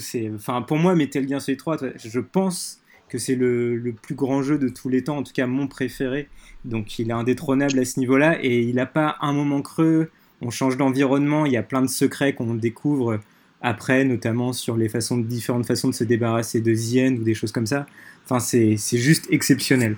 Et, euh, et je l'ai refait il n'y a pas longtemps aussi dans la version euh, qui était sortie sur PS3 du coup. Et, euh, Mhm. et ouais, il, il reste nickel quoi. C'est c'est vraiment, vraiment un très très grand jeu. JB je n'ai rien d'autre à ajouter. D'accord. Audrey Je vais rester aussi sur le 3, euh, que... Je vais rester aussi sur le 3, je peux pas rajouter grand chose en fait après ce qui a été dit. Voilà. Johan Ah ouais, euh, alors objectivement, euh, Metal Gear Solid 3 est le meilleur de la série. Je pense que euh, c'est assez clair. Euh, en même temps, Mais toi, t'es un filou politicien et tu vas parler du 2. Ouais, grave. en même temps, moi, mon amour va sur d'autres euh, d'autres opus, euh, qui sont le 2 et le tout dernier d'ailleurs. Euh, D'accord. Vas-y, on t'écoute l'altermondialiste. Il y a eu un truc très fort en fait à la fin de. Je parlais du côté très militariste qui m'avait amené à MGS1. Euh, bah, MGS1 au fur et à mesure te fait perdre beaucoup ça.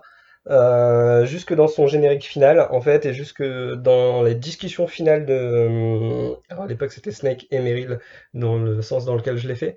Euh, et ça te calme un petit peu sur le sujet et euh, en même temps ça te crée une espèce de légende sur Solid Snake qui est qui est complètement dingue. Et euh, arriver sur le 2, retrouver le personnage de, de Snake, c'était un plaisir d'enfer. Et euh, me faire voler Snake à la, un tiers du jeu, c'était encore plus jouissif. Me retrouver avec un personnage qui maîtrisait moins l'univers que moi, qui pouvait voir en fait des liens entre les, épisodes, etc., là où lui n'en voyait pas, jusqu'à cette espèce de moment final où, euh, enfin, ce principe du dog tag où euh, tu retrouves ton nom, tu retrouves ton euh, ta date de naissance, tu retrouves tout ça et tu te retrouves avec ce personnage qui le jette, qui se débarrasse de toi en tant que joueur. Waouh, non mais c'est énorme. On peut parler de ça en jeu vidéo, on peut le montrer comme ça, c'est fou. C'est un principe de narration qui est complètement fêlé. Euh, et en fait, c'est un des trucs qui m'a passionné au fur et à mesure de la narration des, dans Metal Gear, c'est que je me retrouvais jamais où je voulais être et je me faisais toujours rouler dans la farine d'une manière ou d'une autre.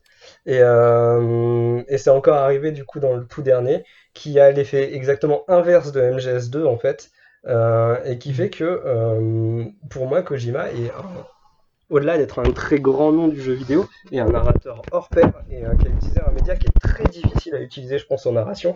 Euh, Peut-être un des plus durs, parce que c'est très exigeant le jeu vidéo, ça demande de maîtriser énormément d'aspects.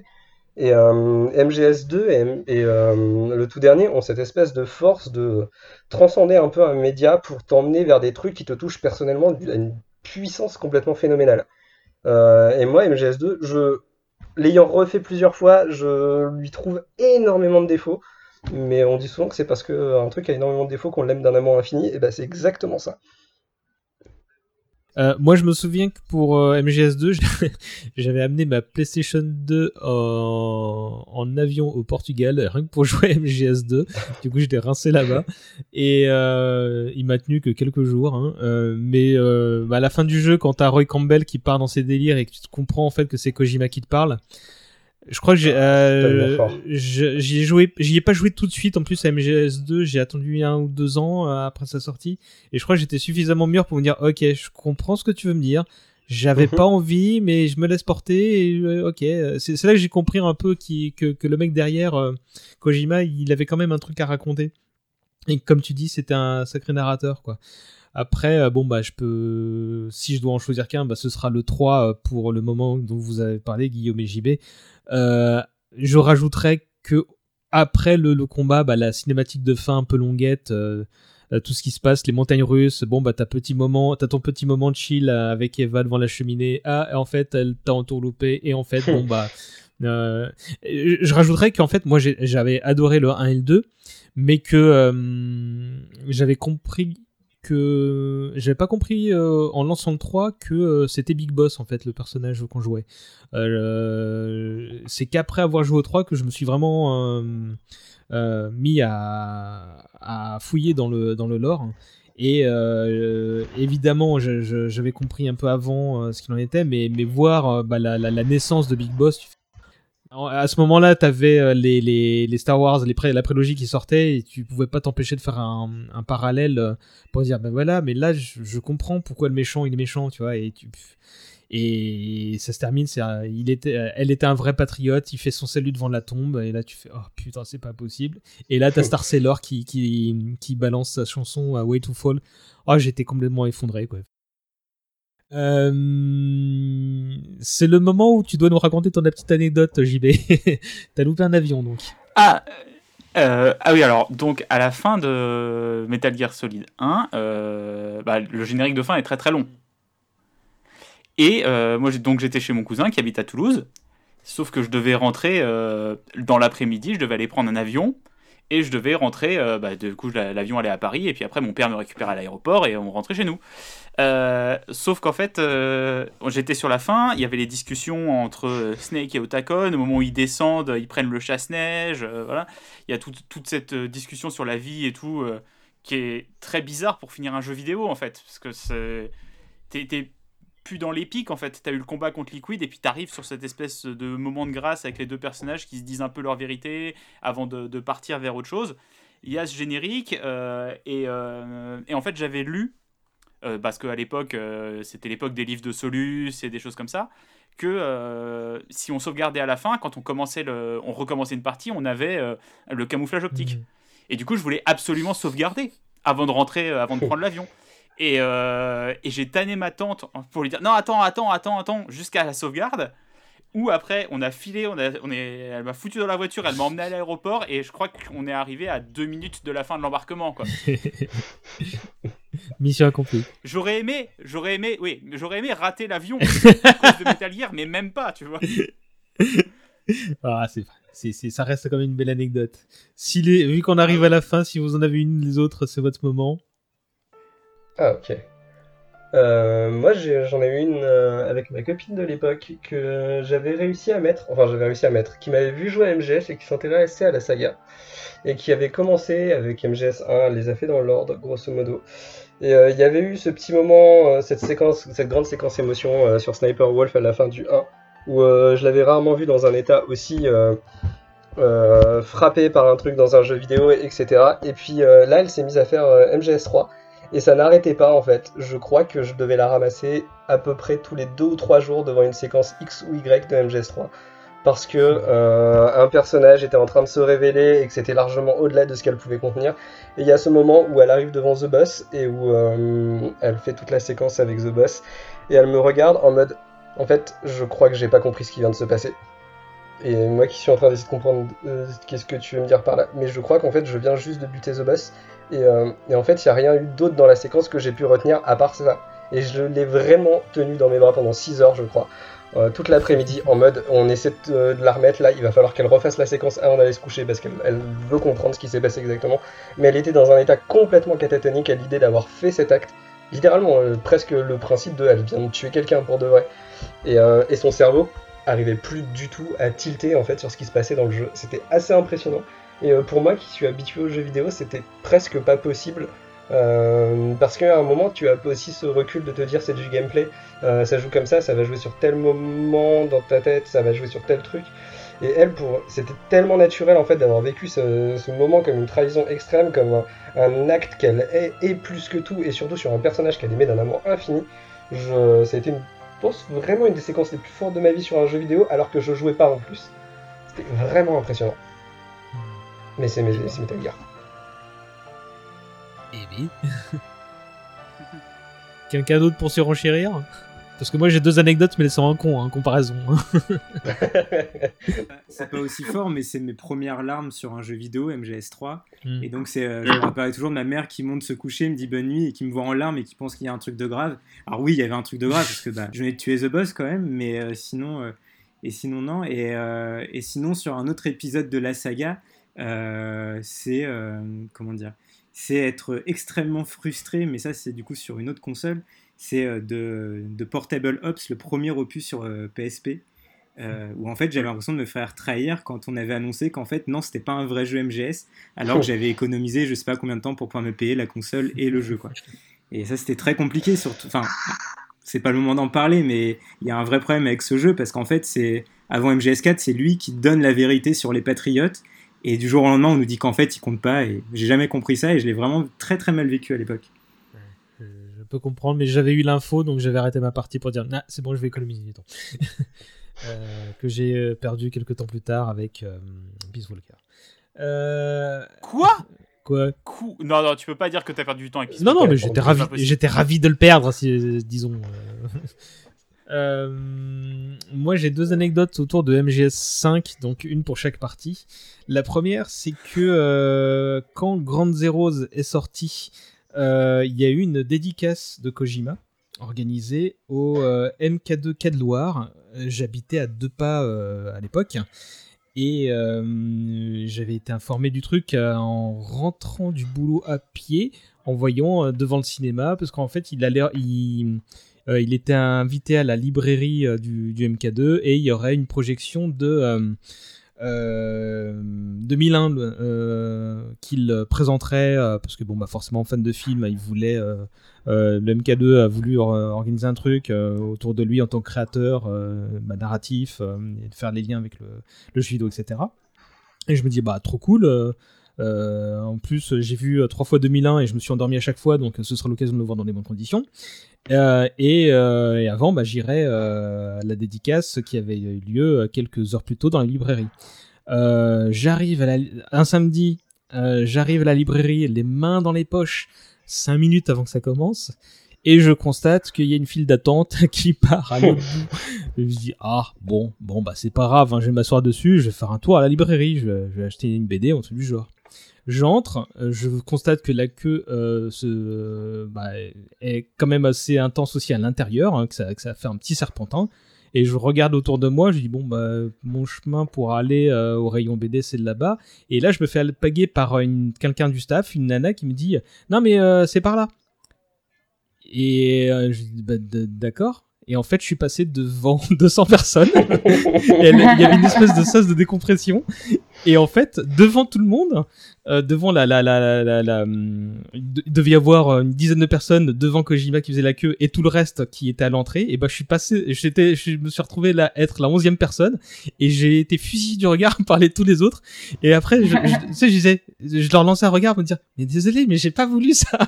Et bon, bah, et finalement, je l'ai quand même fait. J'ai eu ma, ma dédicace et j'ai serré la poigne de Kojima. Et j'ai vite filé parce que je voulais pas me faire assassiner. Euh, je suis revenu le soir même pour la projo et je me suis encore endormi devant euh, l'Odyssée de l'espace. Euh, et la deuxième anecdote concerne euh, Phantom Pain. Et elle est beaucoup plus douloureuse dans le sens où bah, c'est un MGS et je voulais le rincer, le faire bien. Et je pense que j'y ai joué presque pendant un an, facilement 3-4 ans après sa sortie, parce que bah, c'était le moment où il y avait plein d'autres choses à faire que jouer. Et là, je pense que j'ai joué un an, 5 minutes par jour, une mission par-ci par-là, quoi. Et tout ça s'est arrêté dramatiquement. dans le sens où je faisais la quête annexe pour retrouver les souvenirs de Paz. Et euh, j'en étais au sixième ou septième, je sais plus. Je quitte la chambre où elle, euh, elle est en train de, de retrouver ses souvenirs, où elle est hospitalisée, et euh, écran noir. Et donc j'ai jamais fini MGS 5. et, et je veux pas. En fait, je pourrais regarder un long play sur YouTube ou un truc du genre, mais je veux pas parce que ce serait pas moi qui le fais. Et donc ça, ça me, ça me tue. Euh, j'ai essayé de désinstaller euh, le jeu trois fois, de passer par le cloud sans succès. Je crois que je suis le seul au- Gus au monde qui a ce problème-là. Donc euh, voilà, je- je- je- je- me- c'est un retour karmique après avoir euh, passé devant 200 200 personnes. Euh, j'ai juste une ou deux questions rapides. Est-ce que vous avez joué à Death Stranding et qu'est-ce que vous en pensez? Si c'est le cas. Guillaume, vas-y. pas joué. D'accord. Je, je suis rentré dedans très rapidement. Ensuite, je l'ai laissé tomber pendant deux semaines parce qu'il m'avait un petit peu saoulé, un peu perdu.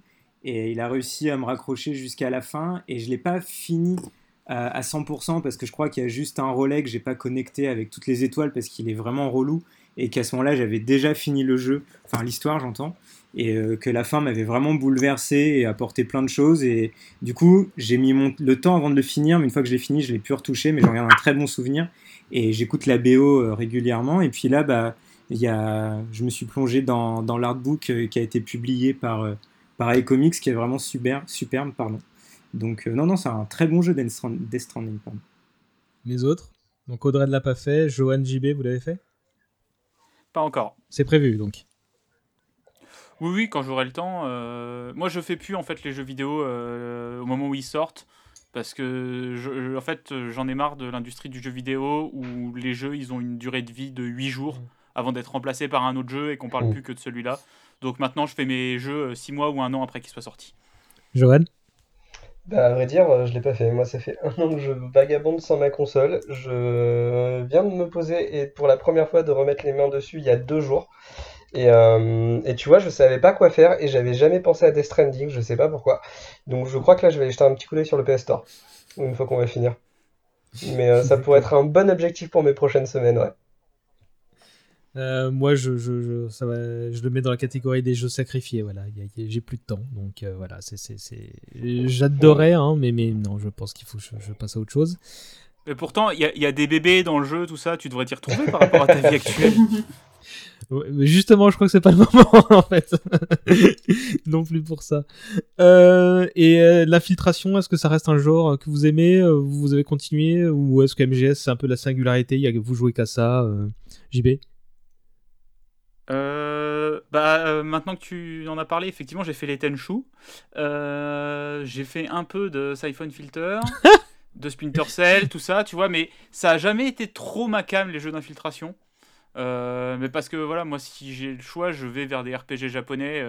Je joue à Dragon Quest, euh, je fais du grind euh, en tuant des gluants, euh, je level pendant 200 heures avant d'aller battre le boss final en une attaque. Donc, ouais, puis vu que les TPS, FPS, c'est pas trop ma cam non plus, il y a vraiment que MGS, mais parce que c'est l'histoire et les personnages qui me drive en fait, Hmm. et qui me, qui me donnent envie de jouer à ce jeu-là. Et donc t'as joué à Metal Gear Rising et sur- Survive? Alors, Rising, j'ai kiffé. Ouais, ouais, moi aussi. Mais parce, parce que j'a- j'aime bien les beat'em all et. Et effectivement, c'est- débile ce que le jeu raconte par rapport à Raiden, par rapport à son arc dans MGS4 notamment, mais, euh, mais le jeu est super fun. Quoi. Ouais, et puis- En termes juste de, de jeu de baston, il est trop bien. Puis il a le mérite de te faire affronter François Hollande, hein, ce qui est pas donné à tout le monde. Oui, qui parle comme Donald Trump hein. Il dit I'm gonna make America great again. Les autres? Euh, ouais, moi c'est un genre que j'aime beaucoup, mais euh, je trouve plus mon compte dedans. À l'époque, j'avais fait les, les Splinter Cell euh, sur Xbox, la première, mais ça me plaisait moins parce qu'en fait l'infiltration était, euh, était très poussée, mais j'aimais pas du tout l'univers qui était trop militariste à mon goût. Et sinon, les Assassin's Creed un peu, d'ailleurs là je suis en train de faire le 4, Black Flag dans l'univers de la piraterie, Il est que j'avais totalement raté à l'époque et qu'ils ont mis à 5 euros sur le PS Store, donc euh, je me fais un petit plaisir. Mais sinon, j'attends, j'attends une nouvelle licence d'infiltration pure et dure, parce que même MGS5, au final, euh, perd un petit peu le côté infiltration, je trouve, Mhm. euh, à cause d'une approche qui est un peu diversifiée, et des livraisons d'équipements et tout ça. Mais euh, sinon, bah, en fait, c'est pas mon genre préféré parce que c'est le RPG. En fait, comme, comme JB, en fait, c'est l'infiltration, c'est Metal Gear. C'est pas, il n'y a pas un autre jeu qui arrive à maîtriser aussi bien le genre, je trouve. Audrey? Euh, je sais pas si on peut mettre les Hitman dans l'infiltration. Si, si, C'est grave. quand même pas mal de missions euh, assez difficiles. C'est le seul jeu, alors c'est pas comparable à Metal Gear évidemment, mais, mais c'est le seul jeu que je dirais qui se rapprocherait à l'infiltration que j'ai joué, mais sinon je n'ai- ce n'est pas du tout le genre de jeu auquel je joue euh, aujourd'hui ou, ou qui m'attire. Enfin, ça reste vraiment euh, l'exception. D'accord. Johan Euh, moi, j'ai continué à en faire à droite à gauche euh, sur différentes licences. Ben, on en parlait, euh, les Splinter Cell, ce genre de choses. Mais en fait, le- l'infiltration a commencé à se greffer sur pas mal de jeux qui sont pas des jeux d'infiltration à la base. Enfin, je pense notamment au Deus Ex, au Dishonored, ce genre de licences qui te, ouais. ils te permettent en fait d'avoir une approche infiltration et qui est d'ailleurs assez poussée en réalité, euh, qui t'oblige à bien penser, à bien réfléchir les niveaux, etc. Et que je trouve très intéressante. Et j'ai plus trouvé mon compte dans les jeux d'infiltration, dans ce genre de jeu finalement, que euh, dans des choses pures et dures tournées vers ça. Euh, mais aussi parce que tu as une polyvalence en fait dans le jeu derrière. euh, et que je suis peut-être un petit peu moins catégorique qu'à l'époque où je voulais faire que du tactical, que de l'infiltration, etc. Mais Ouais, je, suis, je suis assez d'accord avec toi, ne, ne serait-ce que dans les Naughty Dog aussi, de plus en plus dans les Uncharted, bah, le dernier où c'est vraiment palpable parce qu'il y avait eu euh, Ouais. Last of Us qui était passé par là. Il y avait ouais. Last of Us aussi. Et, et du coup, bah sinon, ouais, moi, les, les Assassin's Creed que j'ai presque tous fait aussi, euh, comme, comme Guillaume.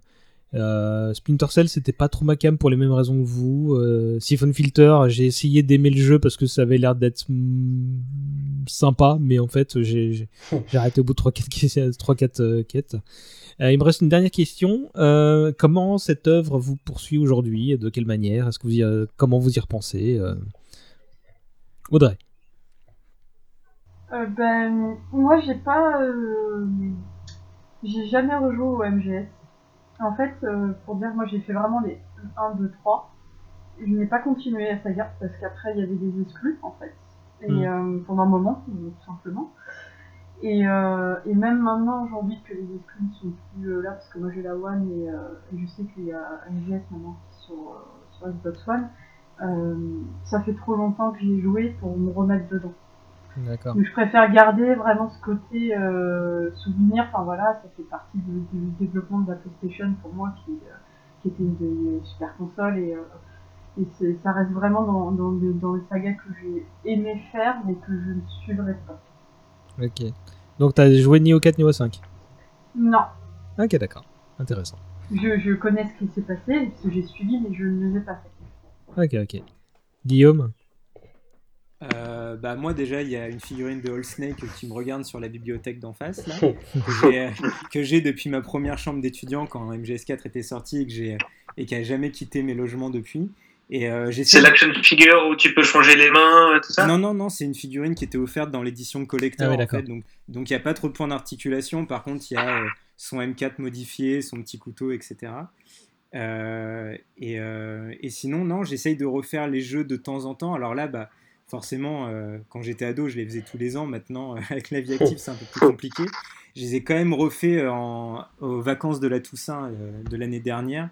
Donc euh, 1, 2, 3, 4, 5. J'avais pas, je crois pas que j'avais refait Peace Walker parce que ça prend trop de temps. Et, euh, et non, ça, ça reste une la grande saga de jeux vidéo. J'avoue que je suis quand même très content qu'elle soit terminée, même si c'est si ça s'est même passé entre Kojima et Konami, parce que déjà pour moi le 5, il, y avait des très bonnes choses dedans, mais il y avait aussi des choses qui me plaisaient pas du tout. Et non, et vraiment c'est une grande saga de jeux vidéo. Alors maintenant, elle a un peu plus disparu de ma vie parce que bah j'achète plus trop de produits dérivés, etc. par manque de place euh, depuis que j'habite à Paris. Mais, euh, mais je prends plaisir à les refaire sans en me mettant dans des bonnes conditions, quoi. Pas un jeu auquel je vais jouer en écoutant un podcast ou en regardant une série ou quoi que ce soit. Je me mets vraiment à fond dedans. Et comme je regarderais une grande saga comme Le Seigneur des Anneaux ou Star Wars, par exemple. D'accord. JB Bah, moi, j'ai pas rejoué à Metal Gear depuis que j'ai fini le 5. Mais, euh, mais en gros, en fait, à chaque fois, quand il y avait un nouveau Metal Gear qui, saute- qui, qui sortait, je refaisais tous les autres. Euh, mais là, ouais, j'ai un peu le, ce truc de ça y est, en fait, c'est. pour des mauvaises raisons, en plus, c'est terminé, tu vois, c'est pour des histoires d'embrouille entre studios et créateurs. Donc, j'ai pas vraiment envie d'y revenir pour l'instant. Peut-être qu'un jour, euh, je relancerai, peut-être, je, me prendrai une déterre et je me referai toute la saga, sauf effectivement euh, Peace Walker, parce qu'il est très, très, très long. Et maintenant qu'il n'y a plus de vrai multi, il y a certains passages qui doivent être très, très durs. Mais ouais, c'est une saga que je mets derrière moi, mais qui me qui m'accompagne en fait dans, dans ce qu'elle m'a appris, dans ce qu'elle m'a raconté, dans, dans la manière que j'ai de voir les jeux vidéo maintenant, de voir euh, la, narration dans les jeux vidéo. En fait, elle m'a tellement marqué en tant que joueur que euh, à chaque fois que je joue à un jeu, j'ai toujours, euh, j'ai toujours Metal Gear en tête. En fait, ça, ça restera toujours, c'est ancré en fait dans mon ADN de joueur Metal Gear Solid.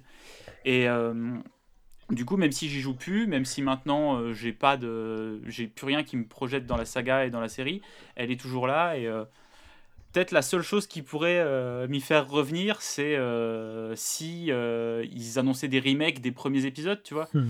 Parce que voilà, le, le, le, combat entre bah, euh, Snake et Grey Fox euh, au milieu d'un champ de mine, euh, j'ai quand même envie de le voir dans une version un peu mieux que les 3 pixels de la NEC. Hmm.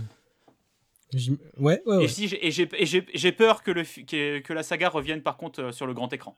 Ça, ça, ça, me terrifie un petit peu. vous allez empiéter sur le quiz. ça, il va être rapide, rassurez-vous. Johan Comment c'est ma compagne C'est je pense qu'il y a plusieurs éléments. Euh, c'est d'abord c'est la première fois où je me suis obligé, enfin où j'ai été obligé d'affronter des narrations aussi compliquées. Et, euh, et, en fait, ça a beaucoup structuré ma façon d'approcher différents types d'œuvres par la suite. Euh, il y a quelque chose qui est très non linéaire en fait dans la façon dont tu vis un MGS pour plein de raisons, parce que c'est la campagne promotionnelle du jeu qui te trompe, euh, parce que le jeu en lui-même est plein de faux semblants ou ce genre de choses. Et euh, t'as tout un.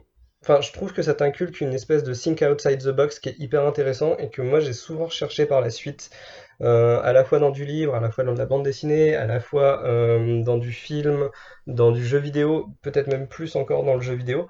Et puis en vrai, il y a un côté très philosophie, leçon de vie, etc. que qui m'a accompagné depuis mes, euh, je sais pas, 8-10 ans grosso modo, euh, d'épisode en épisode, avec des personnages parfois différents, etc. Et souvent j'ai l'impression d'avoir eu une espèce de maturation qui est aussi beaucoup liée à certaines des œuvres que j'ai suivies, surtout sur d'aussi long terme. Et je pense qu'MGS a beaucoup beaucoup joué là-dessus. le côté très humaniste de l'œuvre notamment, en fait, il est prégnant et il, te fait ressentir énormément de choses qui te semblent être des choses presque logiques de bien et de mal, mais en rajoutant des petites complexités derrière. Euh, ce que je disais sur Liquid tout à l'heure, rien n'est véritablement simple dans MGS, et du coup tu peux te permettre de commencer à apprécier des personnages, à les comprendre, ce genre de choses. Bref, il y, a un réseau de complexité en fait qui fait que je trouve que c'est rarement atteint dans le jeu vidéo ou que c'est malheureusement rarement atteint dans des œuvres en général. Euh, mais ça participe de ma construction mentale de ouf en fait. Et euh, aujourd'hui encore, il y a plein d'éléments que je vais analyser, que je vais réfléchir. Euh, je vais avoir des formes de curiosité pour d'autres qui sont liées à ce que MGS m'a fait ressentir, à ce que j'ai affronté dans MGS, le coup des manettes ou ce genre de choses. Le think outside the box, quoi, entre guillemets. Mmh. Eh ben, merci à tous. On en a terminé. C'était, j'ai passé un bon moment et j'espère que vous aussi. Euh, est-ce que vous avez le temps pour 5 euh, minutes de quiz? Eh ben vas-y. Vous, n'allez pas déjà nous quitter Il est l'heure de jouer J'avais deux trois questions à vous poser. Parce que vous êtes les meilleurs parmi les meilleurs. Ça va être super marrant Bon, ça va pas être bien long, j'ai eu qu'un petit peu de temps pour le faire. J'ai une ou deux questions de retard, hein, cela dit. Euh, vous scandez votre nom pour vous donner le droit de parler, d'accord? Ok. On commence par une facile. Quel est le véritable prénom de Solid Snake JB. JB. David. C'est ça. Je rappelle que j'ai des propositions si jamais euh, vous vous collez. Euh, j'avais en l'occurrence Michael et Jean-Louis à vous proposer. Euh, Sachant que dans la VF, ils disent Dave. Ouais, ouais, ouais. Effectivement. Ah, j'ai vu ça sur la page Wikipédia que c'était une, une petite, un petit ajout de la VF. Euh, je suis pas allé chercher très loin la suivante non plus, euh, qui ne concerne pas le jeu mais son créateur. Quel âge a Hideo Kojima? Oula. Alors, je vais vous aider, je vais vous donner trois propositions et vous allez me dire ce que vous en pensez. 47 ans, 53 ans, 56 ans. Euh, Guillaume? Ouais. Euh, je crois que c'est 53. Il me semble qu'il a l'âge de ma mère. eh ben non. Il est plus vieux, je pense, beaucoup plus vieux. Mais il vieillit, Hideo Kojima Euh, bah, Audrey a vu juste, il a 56 ans. Ouais, il est vieux, bah, qu'il Ouais, ouais, il, il- il a l'air d'avoir 40 ans facile, euh, Mais de ouf. la- la- la- le début de quarantaine, et en fait, bon, bah non, il est, il est presque un vieillard. Euh, le titre du projet de clonage, Les Enfants Terribles, est tiré d'un roman d'un auteur français, lequel? JB, Ouais, Jean Cocteau. bien joué. Euh, J'allais proposer à côté Émile Zola et Frédéric Becbédé. Euh... euh, laquelle de ces armes... Attention, laquelle de ces armes ne fait pas partie de l'arsenal de Snake dans le premier Metal Gear Solid? Donc celle-là, je suis obligé de vous sortir les, les armes en question. Est-ce que c'est le PSG-1 Est-ce que c'est le MP5 Ou est-ce que c'est le Colt M4 JB, Ouais. bah, c'est le Colt. Ouais, ouais, bien joué. Mhm. Pourquoi? Parce que le, le, bah, le PSG1, c'est le, c'est le fusil sniper. Mhm. Euh, le, c'est quoi la deuxième que t'as dit? Le MP5. C'est le. euh, ça, je sais plus ce que c'est, mais le Colt, c'est l'arme de Revolver Ocelot. Donc, euh, Et en fait, c'est euh, une arme qui est dans le MGS2. Et euh, donc, c'est la petite euh, entourloupe, sachant que le PSG1, je me disais, tiens, PSG, mais non, euh, c'est pas une équipe de foot. Et le MP5, c'est la, c'est la mitrailleuse qu'on voit dans Stargate aussi pour les, les fans. Et Ouais. c'est euh, c'est un jeu qui est. c'est une arme qui est fournie en mode very easy dans MGS1. Euh, alors. d'accord. Depuis décembre 2019, le script d'un hypothétique film MGS est terminé. Il a été rédigé par un jeune réalisateur. Qui donc Guillaume, Ouais, Jordan Vogt Roberts, bien joué. C'est le monsieur Je qui a pas. fait. euh, Kong Skull Island. C'est ça, voilà. Donc, euh, c'est, c'est, c'est- voilà, on verra bien. Il J'ai a pas vu l'air plein de bonnes j'ai- intentions. hein. Genre, je sais, je sais pas si vous avez vu, mais sur son Twitter, il partage plein de concept art et tout ça. Après, voilà, il y a les bonnes intentions d'un côté et il y a le, le résultat de l'autre. Yep. Et euh, là aussi, je vous renvoie sur la page Wikipédia anglaise de MGS pour avoir des infos croustillantes, les, les- les tentatives de Uwe Ball d'en, d'en faire un film, ce genre de choses. Euh, euh, apparemment, Oscar Isaac s'est dit intéressé pour le rôle titre, hein, mais bon, on verra. Bon, j'ai, c'est JB qui l'emporte, euh, mais j'ai une question bonus, et juste pour le fun, combien de fréquences du codec pouvez-vous me citer? Euh, je peux y aller? Vas-y. Euh, alors, euh, 140-15, c'est pour appeler Meryl. Ouais. Euh, 140-85, c'est pour appeler le colonel. Ouais. 140-96, c'est pour sauvegarder. Ouais. Euh, tout, tout après, euh, là, je commence à sécher un petit peu. 141-12 pour Otakon. Ouais. Vous vous arrêtez là? Il y avait 141,52 pour Natacha, 141,80 pour euh, Master, euh, 140,48 pour Deep Throat. Et c'en est terminé. Merci à tous les quatre. Merci. Merci. T'as pas... il, il te manque Natacha? Euh, non, je l'ai dit. Non, c'est donné. ouais. 141,52 Natacha. Ah, d'accord. Bah, c'est Naomi alors que t'as pas dit. Euh, non, parce que tu l'as. J'ai pas Naomi, tiens. Ah bah, je l'ai- Ou alors Naomi, c'est c'est sur la même fréquence que le Campbell peut-être. Ah bah oui, je pense. Parce que oui, euh, là je l'ai pas dans ma Je liste. sais plus. Euh, ça doit être ça. Euh, on va conclure avec la question habituelle. Euh, Est-ce qu'on peut euh, aujourd'hui jouer ou rejouer à MGS premier du nom, selon vous? Johan Ah ouais, grave. Et amusez-vous sur la VF. Je pense que c'est le plus gros obstacle à reprendre MGS 1 aujourd'hui. Mais en vrai, avec un peu d'autodérision, c'est c'est vachement marrant. JB Bah, euh, alors oui, euh, on peut totalement jouer à MGS1 maintenant. Effectivement, si, c'est- si vous y avez jamais joué, euh, la VF, elle peut vous faire un peu Ouais, mal. Euh, mais euh, si vous y avez déjà joué, la VF, elle passera toute seule. Quoi. En même temps, je dis ça, mais je suis même pas sûr qu'il soit accessible le jeu. Là, il était complètement hors compile jusqu'à présent. euh, C'est pas, ça doit pas être ça. Euh, non, non, il est sur. il- en fait, il est Sur disponible sur, le. PlayStation Store. D'accord, ok. Et, euh, et ce qui, en fait, ce qui se passe, c'est qu'il est pas dans les versions physiques, dans les, les Legacy Collection et les trucs comme ça Ouais. que t'achetais. Euh, le jeu est pas dedans.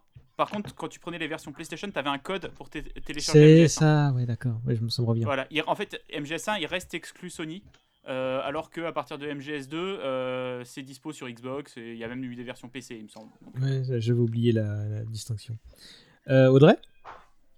Euh, oui, moi je pense qu'on peut tout à fait rejouer à MGS, enfin, on peut le découvrir en tout cas, même encore. Et après, faut, ouais, faut pas avoir peur de la VF, au contraire, euh, moi je pense que c'est, euh, ça peut être un, ça peut rendre le jeu peut-être un peu plus drôle, euh, voilà, ce, ce côté kitsch quoi. Hmm. Guillaume, tu termines? Ouais, bah oui, on peut totalement y rejouer. On- D'ailleurs, je suis content que tout le monde parle de la VF avec un petit peu d'affection parce qu'elle a été vachement décriée. Et euh, si ça vous intéresse, on peut trouver l'intro de MGS4 doublé par. euh, c'est Emmanuel Bonamy, je crois, il s'appelait le doubleur C'est ça, de Snake. ouais. Ouais, c'est le- C'était Ah. des, des fans qui s'étaient mobilisés pour lui faire rejouer cette scène. Et le jeu, il est totalement rejouable et de toute façon, il est indispensable si on veut découvrir Metal Gear. Parce que, on l'a pas dit, mais dans MGS4, on retourne à Shadow Moses. Et alors là, euh, c'est le torrent de larmes de nostalgie qui coule, donc c'est totalement incroyable. Il y a même le skin d'ailleurs avec le face camo de, de Snake version PS1. Donc, euh, non, non, bien sûr, c'est- toujours au- aussi jouable. Et euh, après, peut-être que sur une télé de maintenant, ça pique un petit peu, mais bon, c'est pas grave. Euh, bah voilà, euh, je, vous rever- je vais vous remercier une dernière fois et on termine évidemment par un petit tour d'horizon de vos actus, de votre éventuel autopromo, euh, réseaux sociaux, tout ça, tout ça. Bah Guillaume, à toi. Moi, l'autopromo, à moins que vous vouliez retourner au lycée, euh, c'est très limité. Mais, et puis sur mon Twitter, à part repartager des, des gens intéressants qui font des podcasts, je sais pas, il n'y a pas beaucoup de contenu. Voilà. Tu, tu, tu participes à des quiz sur Tolkien aussi. Oui, ouais, ça m'a beaucoup, beaucoup fait rire. Je l'ai envoyé à tous mes potes et, euh, et j'ai été battu par une personne qui a fait 23 sur 24 et j'étais- j'avais un petit peu la haine. Pour ceux qui ne savent pas, il y a un quiz, c'est euh, personnage de Tolkien ou antidépresseur, donc euh, allez voir, c'est marrant. JB, tu l'as dit tout à l'heure en intro, euh, Outrider, Landrider Bah exactement, voilà. Si vous aimez Star Wars, euh, Outrider. Si vous aimez Warhammer, euh, Land Rider. Et puis euh, j'ai d'autres projets euh, qui arrivent euh, bientôt, je l'espère. Mais tu nous en parleras bientôt, je l'espère. Audrey? Et bah moi, euh, je suis en train d'apprendre à faire des vidéos pour les cocktails là, donc euh, je fais mes propres vidéos, j'essaie de faire des montages et autres. Et euh, là, euh, du coup, je suis sur la préparation de l'écriture d'un livre de, sur les cocktails. L'écriture de quoi? D'un livre sur les cocktails, en digital. Voilà. D'accord. Je suivrai ça de près. Et enfin, Johan, on te retrouve à BDNet Nation. C'est ça, 36 boulevard de Charonne dans le 20e, pour parler euh, bande dessinée principalement, mais vous, on peut parler de tout autre sujet geek ou de tout autre- sujet. Il n'y a pas de souci, je suis ouvert à tout. Et si on vient te parler de bande dessinée Metal Gear? Euh, ouais, bon bien, là ça devient. Eh, quoi qu'en vrai, euh, graphiquement c'était pas si mal, hein, Ashley Wood. Non, non, c'était Ashley Wood, ça, non? Ouais, ouais, c'était assez classe d'ailleurs. Non, mais euh, Non, par contre, c'est bien, je ça. peux pas me les procurer ça. Je crois que c'est dispo qu'en numérique maintenant, non? Ou à l'import, peut-être? C'est déjà épuisé. C'est Manabook qui l'a réédité Ah ouais euh, il y a 2-3 ans, il me semble. Bah tiens. Ouais, ouais. Ouais, je vais faire Mumuse, je vais aller lire ça. Mais t'es- t'es- t'es- on a appris un truc au libraire, c'est c'est quand même fort. De ouf Non, en plus, l'objet, il avait l'air pas mal, quoi. Donc, euh, va- va commander ça. Euh, quant à nous, euh, les auditeurs, bah, vous pouvez retrouver euh, Pas Trop Vieux sur Twitter, Facebook, Insta. Vous, savez comment ça marche. Hein, commenter, partager, liker, etc. etc. Je rappelle qu'un tableau est à votre disposition pour consulter les... voire proposer des sujets si vous voulez qu'on traite d'une œuvre datant du début des années 2000. Je vais tenter de ne pas oublier de le rajouter dans la description de ce numéro-là. La prochaine fois qu'on se réunira, c'est avec une nouvelle équipe et a priori toujours euh, chacun chez soi. Euh, ce sera pour parler d'un film et d'un grand, euh, The Thing de John Carpenter. Je suis joie par avance. Euh, pour une fois, j'aimerais imposer le morceau musical de fin. Euh, je sais pas ce que vous en pensez, mais si euh, il y en a qu'un seul à choisir, bah c'est quand même, euh, je veux l'entendre par l'un d'entre vous. Ah, bah, le générique de fin, The Mhm. Best is yet to come. Voilà, j'espérais que, que, je savais qu'on serait d'accord. Euh, c'est tu l'as dit, c'est le morceau qui accompagne le générique de fin. Il a été écrit par la japonaise Rika Muranaka et traduit en gaélique par, alors attention, c'est imprononçable, Blood Nate Ni Fake et interprété par, oh là là, euh, Aofe Ni Fair Rate. Bon, évidemment, faut être irlandais. parfaitement dit. Oui, je suis pas sûr. Je pense qu'il faut être irlandais pour savoir prononcer ça, mais bon. Euh, merci à tous les quatre, c'était cool. Euh, on se revoit bientôt euh, avec les distances de sécurité autour d'une bière. Quand tu veux. Bon, on ira au Licorium, tiens. Allez, bonne écoute à tous. Prenez soin de vous et à bientôt.